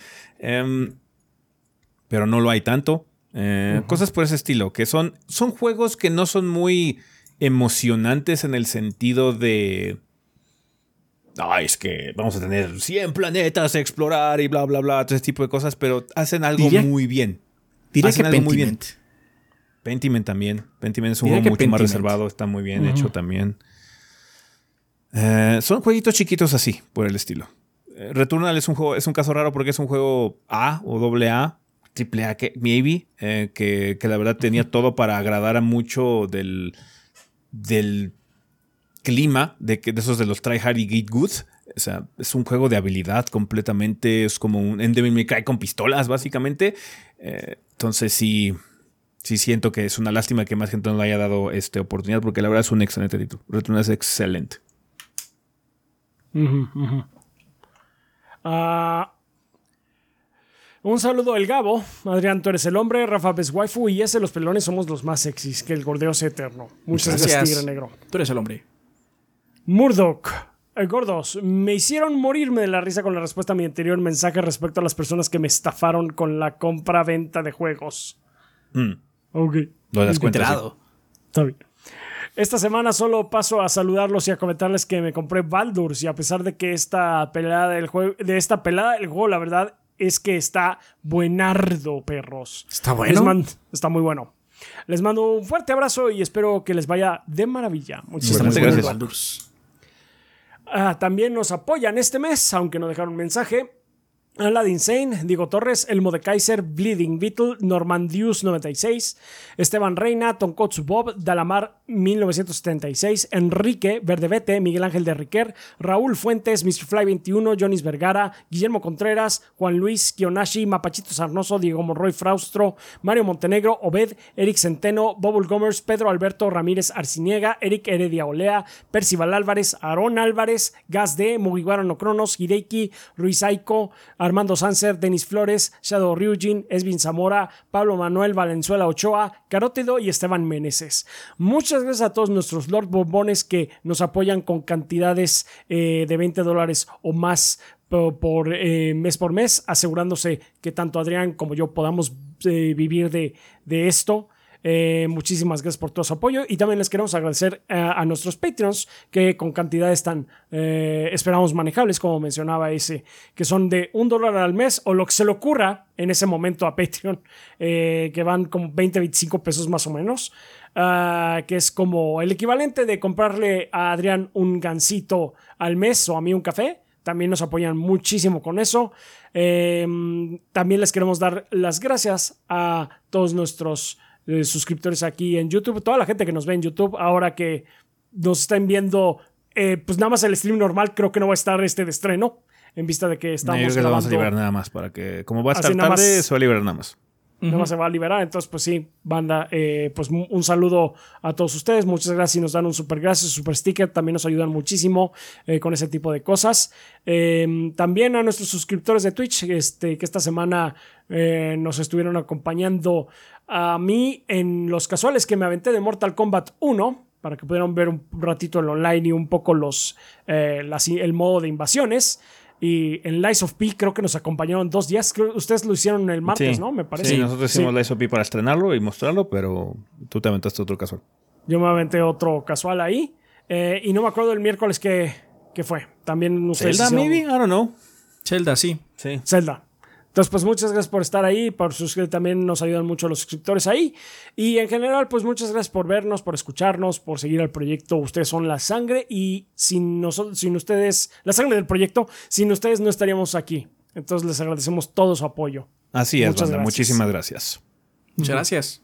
Y bueno, banda, pues ya vamos a pasar a la sección de preguntas. Eh, recuerden que tienen tres caminos que pueden seguir para dejarnos sus interrogantes. Eh, uno de ellos es dejar eh, su pregunta en forma aquí de comentario en el video de YouTube que están viendo. Sería considerado para el siguiente episodio, banda. Solo por favor coloquen la palabra pregunta al inicio del comentario para que sepamos que viene dirigida a esta sección. También pueden hacer lo mismo en la página en 3gb.com.mx o utilizar nuestro servidor de Discord que tiene una sala específica para preguntas. Esa sala es completamente accesible para cualquier persona, no tienen que ser ni suscriptores, ni, ni Patreons, ni nada, es completamente abierta. Así que por favor, banda, los invitamos a utilizar ese recurso también en discord.gg, diagonal 3 gordos B. Pero bueno, preguntas como cuáles, tenemos varias. Una de ellas de Yoka de Discord que hizo una pequeña duda para Ezequiel. ¿Cómo descargas los trailers de YouTube para ponerlos en el podcast sin perder calidad? Eh, nosotros tenemos acceso em, a algunos eh, trailers y demás porque nos los envían las compañías. tenemos mails de comunicado de prensa y demás, entonces podemos acceder a ellos. Eh, ¿Ven, esos comunicados que luego leemos en, en, el sillón? Donde decimos, la empresa dijo esto y porque envió un comunicado. Generalmente en el comunicado también viene, y aquí puedes bajar el trailer. o también hay sitios de prensa que tienen, o sea, el sitio de prensa me refiero que es de la compañía, así como el sitio de prensa de Microsoft, bueno, de Xbox o de PlayStation o de Bandai Namco. Eh, algunos son abiertos. De hecho, el de Square Enix está abierto si lo quieren buscar. Busquen ahí Square Enix Press y va a aparecerles dónde está. Eh, está en inglés, eso sí, ¿eh? Todo está en inglés. sí, sí, sí. Eh, pero hay unos que son cerrados. Sí. Perdón. ah, se me fue por otro lado. Em, si ustedes quieren descargar algo, pues usen Google. Ahí encuentran como. Puedes leer otra pregunta, Rafa, no que me recupero. claro que sí, no hay problema. Perdón, mm. Sí, claro. Ricardo Rednova de Discord nos dice: Hola a todos. Eh, tiene varias preguntas, empezando porque ¿por qué Atlus eligió iniciar la remasterización de sus juegos más clásicos de la franquicia con la tercera entrega, como en el caso de Metal Gear Solid y Konami, y no desde el inicio? ¿Es algo que tiene que ver con las ventas del título original o porque les gusta complicar el acceso cómodo a los inicios de las franquicias? Persona 3 es, el juego más importante de la franquicia en muchos sentidos, porque es el... Eh, el juego responsable. Es el juego responsable por salvar a Atlus eh, financieramente. Además de que, como dice Adrián, es la base eh, del Persona moderno. Entonces, remasterizar Persona 3 tiene sentido para el éxito que está teniendo ahorita la franquicia, porque es el juego que más se parece al título más popular, que es Persona 5 de los más viejos. Si te vas más atrás, que es Persona 2, su secuela o el Persona 1, son cosas muy distintas. Entonces, Básicamente le están apostando a tener éxito con un juego muy querido que necesita remasterización o un retrabajo para actualizarlo y que aún se parece a Persona 5 hasta cierto punto. Entonces es por eso. Aparte, no es como que sea necesario jugar el 1 y el 2 para entender el 3. Sí. No es necesario. Entonces, te puedes dar el lujo de empezar en el más popular o en el que sea más fácil portear o yo qué sé, ¿no? En el caso de Metal Gear, pues el 3 es uno de los favoritos, pero aparte es el inicio de todo, entonces... Eh, cronológicamente... Cronológicamente hablando es el primero, entonces tampoco está mal que sea el primero en que salga, ¿no? Sí. Em, yo creo que se podría hacer un remaster o un relaunch de Persona 2 y Persona 1, pero no creo que. O sea, podrías tratar de cambiar Persona 2 para hacerlo un poco más. No sé, triple A hasta cierto punto. Ese sí siento que es muy rescatable, pero Persona 1 siento que no. Siento que podemos vivir sin Persona 1, la verdad. Eh, quizás nada más te digo que haya un acceso más fácil para los juegos originales, estaría muy padre, pero siento que no hay como mucho que rescatar. Tendrías que hacer un juego nuevo, básicamente, para Persona 1 y ya para que mejoras Persona 6. Sí. sí. El test es muy importante. De hecho, eh, yo siento que es una muy buena idea empezar por remasterizar el 3 porque em, es el juego más importante de Persona, en el sentido de que fue el que introdujo la fórmula original no será el que más me guste o el, que más haya vendido, lo que sea, pero es el más importante porque introdujo la fórmula y muchos de los estándares que hacen a la franquicia lo que es hoy en día. Pero bueno, ya, gracias Rafa por leer la pregunta. Eh, mm, continuando, dice, eh, ¿por qué le decidieron hacer una remasterización del juego base y no en este caso una añadiendo los agregados de las otras dos versiones del Persona 3 para formar una versión definitiva? ¿Es por el tiempo que esto tomaría o porque en un futuro planean sacarla para ganar aún más dinero? ¿No les contaría la posibilidad de que hicieran DLC de alguna forma del contenido del FES, por ejemplo? Pero yo siento que la, el protagonista femenino no va a llegar. Eh, es más que nada por tiempo de desarrollo y por dinero. De seguro el presupuesto tampoco es tan elevado como para poder materializar todo el contenido, porque cambia un poquito los confidants que aparecen, eh, también las conversaciones y yo también implica costos de actuaciones de voz y demás, porque yo siento que van a tener más producción ahora los cinemas. Entonces, sí, yo hubiera estado completamente de acuerdo en que se incluyera todo para hacer ya la versión definitiva de Persona 3. Eh, siento que también es bastante decepcionante que no lo logren, pero entiendo por qué es más que nada. Aparte, no existe una versión definitiva, ¿no? Por eso, podría ser una versión definitiva en esta ocasión. Por eso, podrías pero no incluir, existe. Podrías incluir el personaje femenino y incluir el FES si ya quieres hacer pero originalmente no existe, no tienen un template para hacerlo, entonces más tiempo de desarrollo, más trabajo, Porque también más dinero.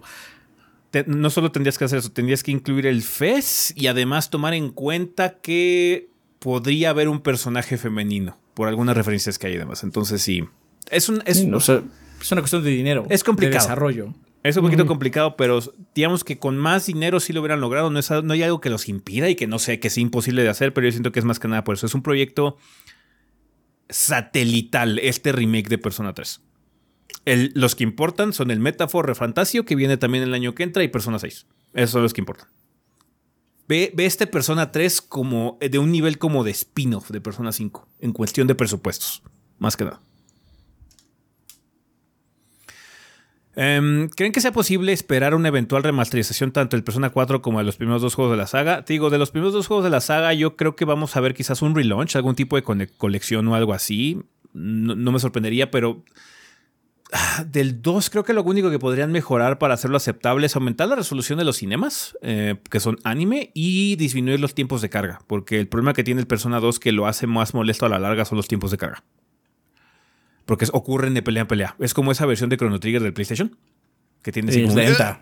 Cada vez que entras a una pelea pasa eso en Persona 2 y un poquito más grave. Entonces sí, necesitan mejorar eso. No siento que... Eh, no, esperes, la verdad, que tenga los niveles de producción de este remake de Persona 3. La verdad no creo que llegue a ese sentido. Entonces Persona 1 y 2, nada más velos como remasterizaciones, remaster, remasters, en el sentido de que, ¿saben qué? Aquí está, le agregamos algunas arrugas, pero es la misma experiencia, básicamente. Persona 4, en otro caso, podría sí llegar a tener algún tipo de remake en el nivel de Persona 3 eh, Reloaded. Más que nada para que los cinemas y los modelos de los personajes tengan la misma calidad. Persona 4 Golden, en mi opinión, no necesita un remake, pero tampoco de Last of Us si hay uno.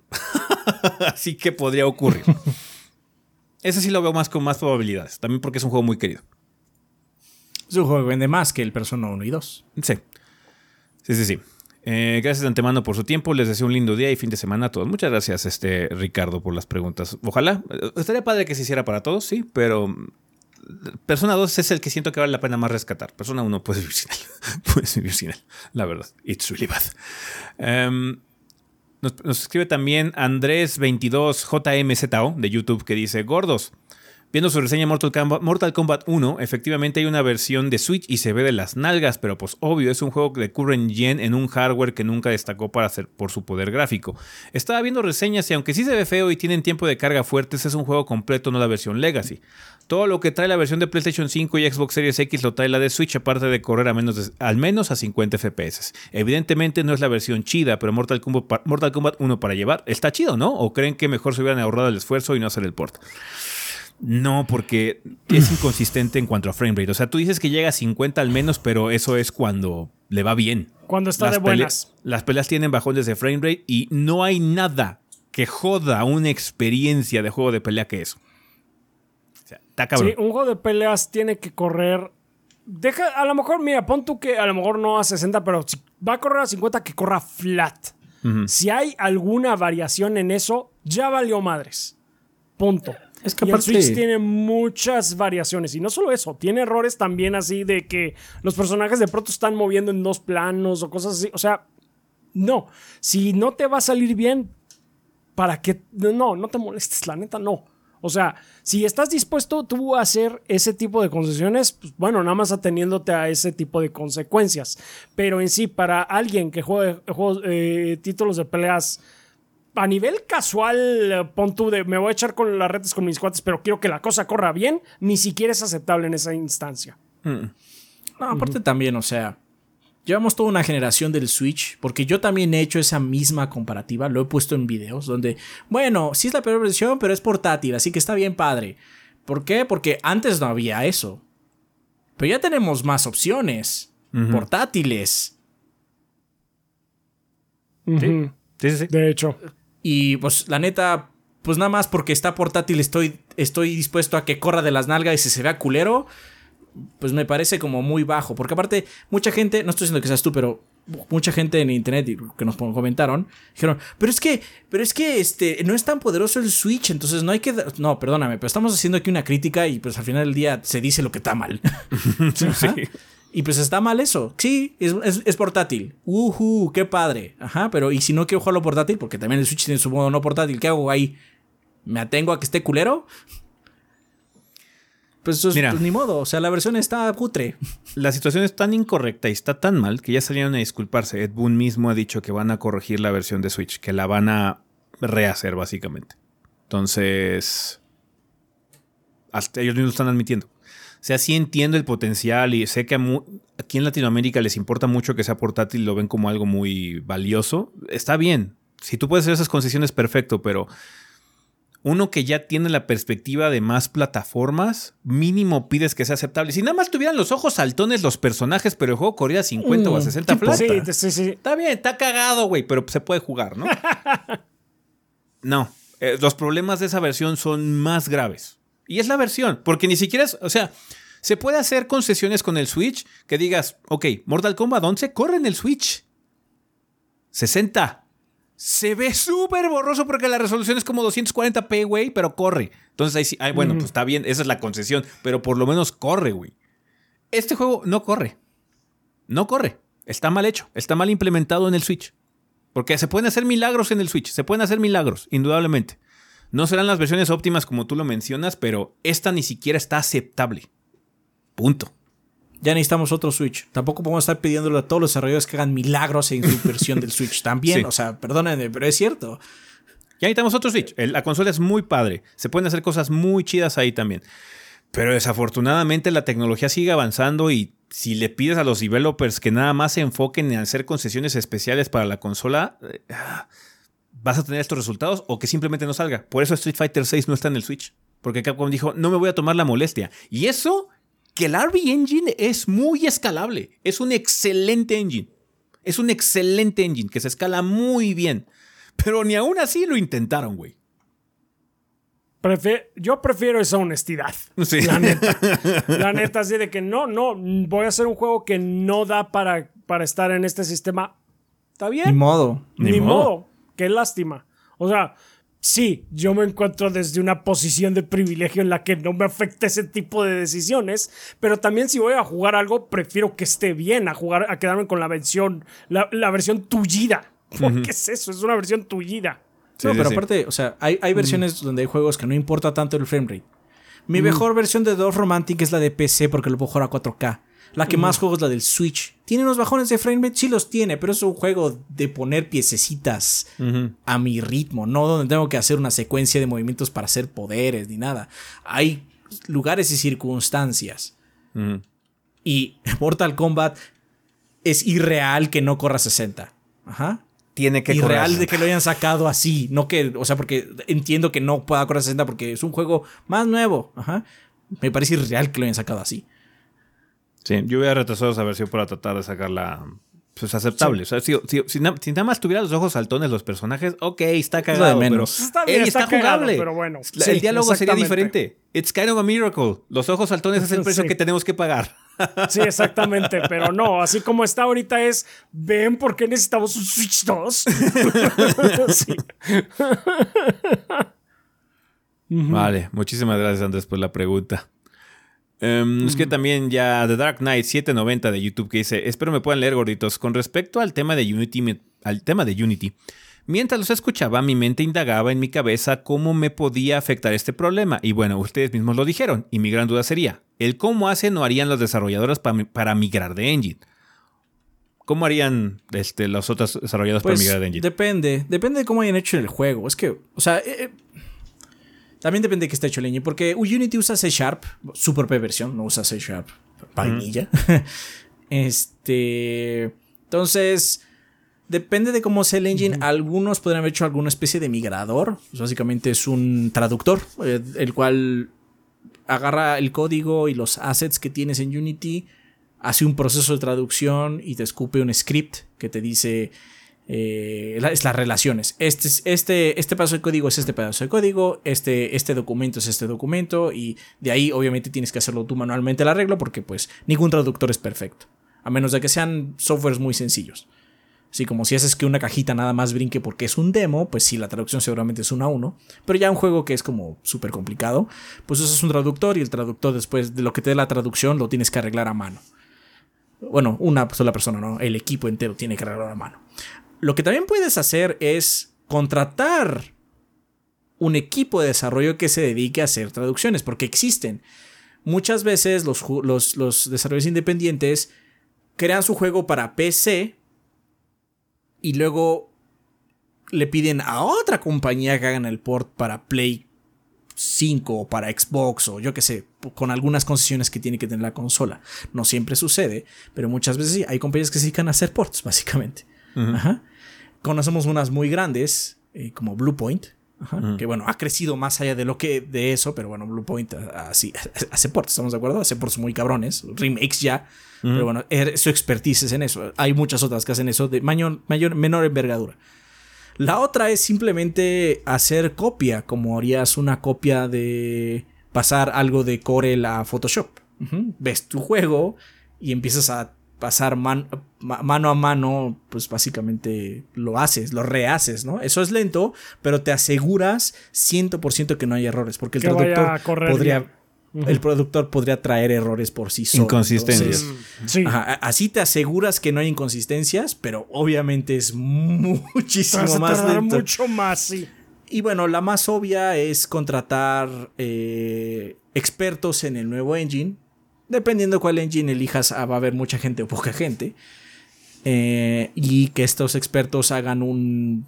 Se llama workflow, que básicamente es una tabla y diga qué, cómo vamos a avanzar para que el proyecto sí se migre con. Eh, pues con tiempo y forma.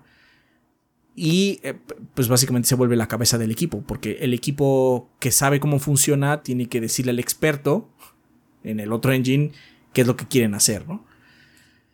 Eh, no, no, hay ninguna, no hay ninguna salida fácil. No, hay ninguna salida fácil. De hecho, es, una de las grandes controversias. Es, un trabajo pesado. Hay juegos que la van a tener más fácil que otros, indudablemente. Eh, pero no es una salida fácil. Es mucho trabajo. Es eh, aprender muchas nuevas herramientas para muchos equipos. O gastar dinero en gente que sabe. Entonces no, no hay salida fácil. Otra duda sería que yo como terrible consumidor de mi joyo porque juego tres de sus títulos, uno ya va para siete años, ¿cuál sería el peor escenario que puedo esperar? Pues lo que pienso sería un alza de precios, pero mi parte alarmista piensa lo peor. Em, Eh, mi no, no, joyo no, creo que tenga muchos problemas en muchos sentidos. De hecho, yo diría que mi joyo y ese tipo de compañías es por lo que la gente, los grandes trajes de Unity pensaron que todo estaría bien con sus cambios. Sí. que todos Sí, los muy- iban a aceptar así. "Eh". Muy posible mi joyo no. No estén contentos de tener que pagar. Pero es algo que se pueden dar la libertad de hacerlo. No los va a llevar a la ruina. Ajá. Igual y suben a ti el precio de las microtransacciones para compensar, ¿no? Eso no lo sé, ya depende mucho de la estructura interna y es muy difícil saber eso porque aparte es una compañía china, ¿no? Sí. Este, pero de hecho, o sea, nosotros asumimos que, bueno, nosotros y mucha industria asumió que es porque juegos como Genshin o el universo de mi joyo, este, generan mucho dinero y Unity no está viendo nada de eso. Y pues les dio envidia, ¿no? Pero el problema no es que ellos le estén pidiendo dinero a mi joyo. El problema es que están llevando entre, la pata, entre las patas a todos los demás que no ganan ese tsunami de dinero que gana mi joyo. Ese es el problema realmente. Ellos, es fine, ellos están bien, créeme, ellos están bien. Los pro- el problema son los demás. Sí. Igual, y si no les gusta mucho pagar ese extra, van a terminar migrando su nuevo proyecto, si es que están haciendo uno nuevo, que asumo que sí, en algún nuevo engine. Y ya. Sí, sí, sí. Espero puedan responder mis dudas y muchísimas gracias por su excelente contenido. Muchas gracias a ti, Dark Knight, por la pregunta y también a toda la banda que nos dejó interrogantes para esta semana. Ojalá podamos contar con más para el siguiente episodio. Hasta aquí vamos a terminar esta sección, banda, así que vámonos a despedidas.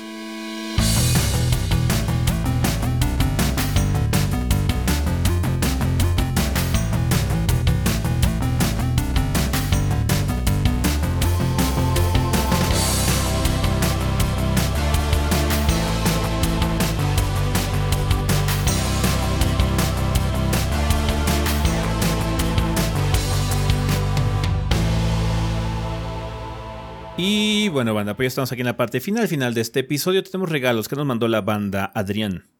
Carlos Mejía dice lo gordito, soy fan desde hace mucho y me encanta su canal y sus reviews. Me sobran unas keys para PC y consolas de juegos de Ubi y me gustaría regalárselas sin ningún compromiso. Es de Settlers, New Allies para PC y Anno 1800 Console Edition para Play 5 Europa particularmente. Eso es como muy raro. Mm, Ok. Carlos. Y se espero que les guste. Muchas Alguien de España Carlos. que se lo lleve. Ajá. Así es. Muchas gracias. Francisco Gabriel Ansures Rosas nos dice, ¿qué onda mis estimados gorditos? Espero que se le estén pasando muy bien. En esta ocasión yo les traigo una kit de Steam para Yakuza 4. Originalmente se le iba a regalar a Kid, pero a él ya le regalé Yakuza 0, Kiwami 1, 2 y Like a Dragon, nomás para echarle carrilla. Gracias, tía, tío Phil Adrián, por darle un Xbox. Ha hecho mi trabajo más fácil. Le recuerdo a la banda Bueno, los que... gordos le dieron el Xbox. Sí, de hecho sí. Y yo no soy Phil Spencer. Le recuerdo a la banda que estoy en una contienda para que el kit le haga una serie de stream a Yakuza 0. Poco a poco está cediendo. Ya solo falta que se anime a decirme meta de subs. Porque obviamente quiero que se lleve su buena remuneración. A hashtag Yakuza Kidwami, hashtag Yakuza Like a Kid. Este, por cierto, gordos, el Kid E- E- XCOM. ¿Ese con el 1 o con el 2? Es posible que llegue otra sorpresita Kid cuando haya ofertas. Guiño, guiño. Gracias, pasen el un buen ¿no? fin de semana. El 1, sí, el 1. Sí, el 2 uno está más manejable. puño. Sí, el uno está más manejable, sí. Sasaki no es muy conocedor de ese tipo de juegos. Ha jugado Fire Emblem. Nah, mames, pero Fire Emblem. O sea, Fire Emblem Fire está Emblem, difícil. entonces entiende el concepto de esos juegos. Este está más Se mete entiende- puño nada más. Entiende Sí. el concepto de permadeath, indudablemente. Pero aún así, Fire Emblem está más manejable.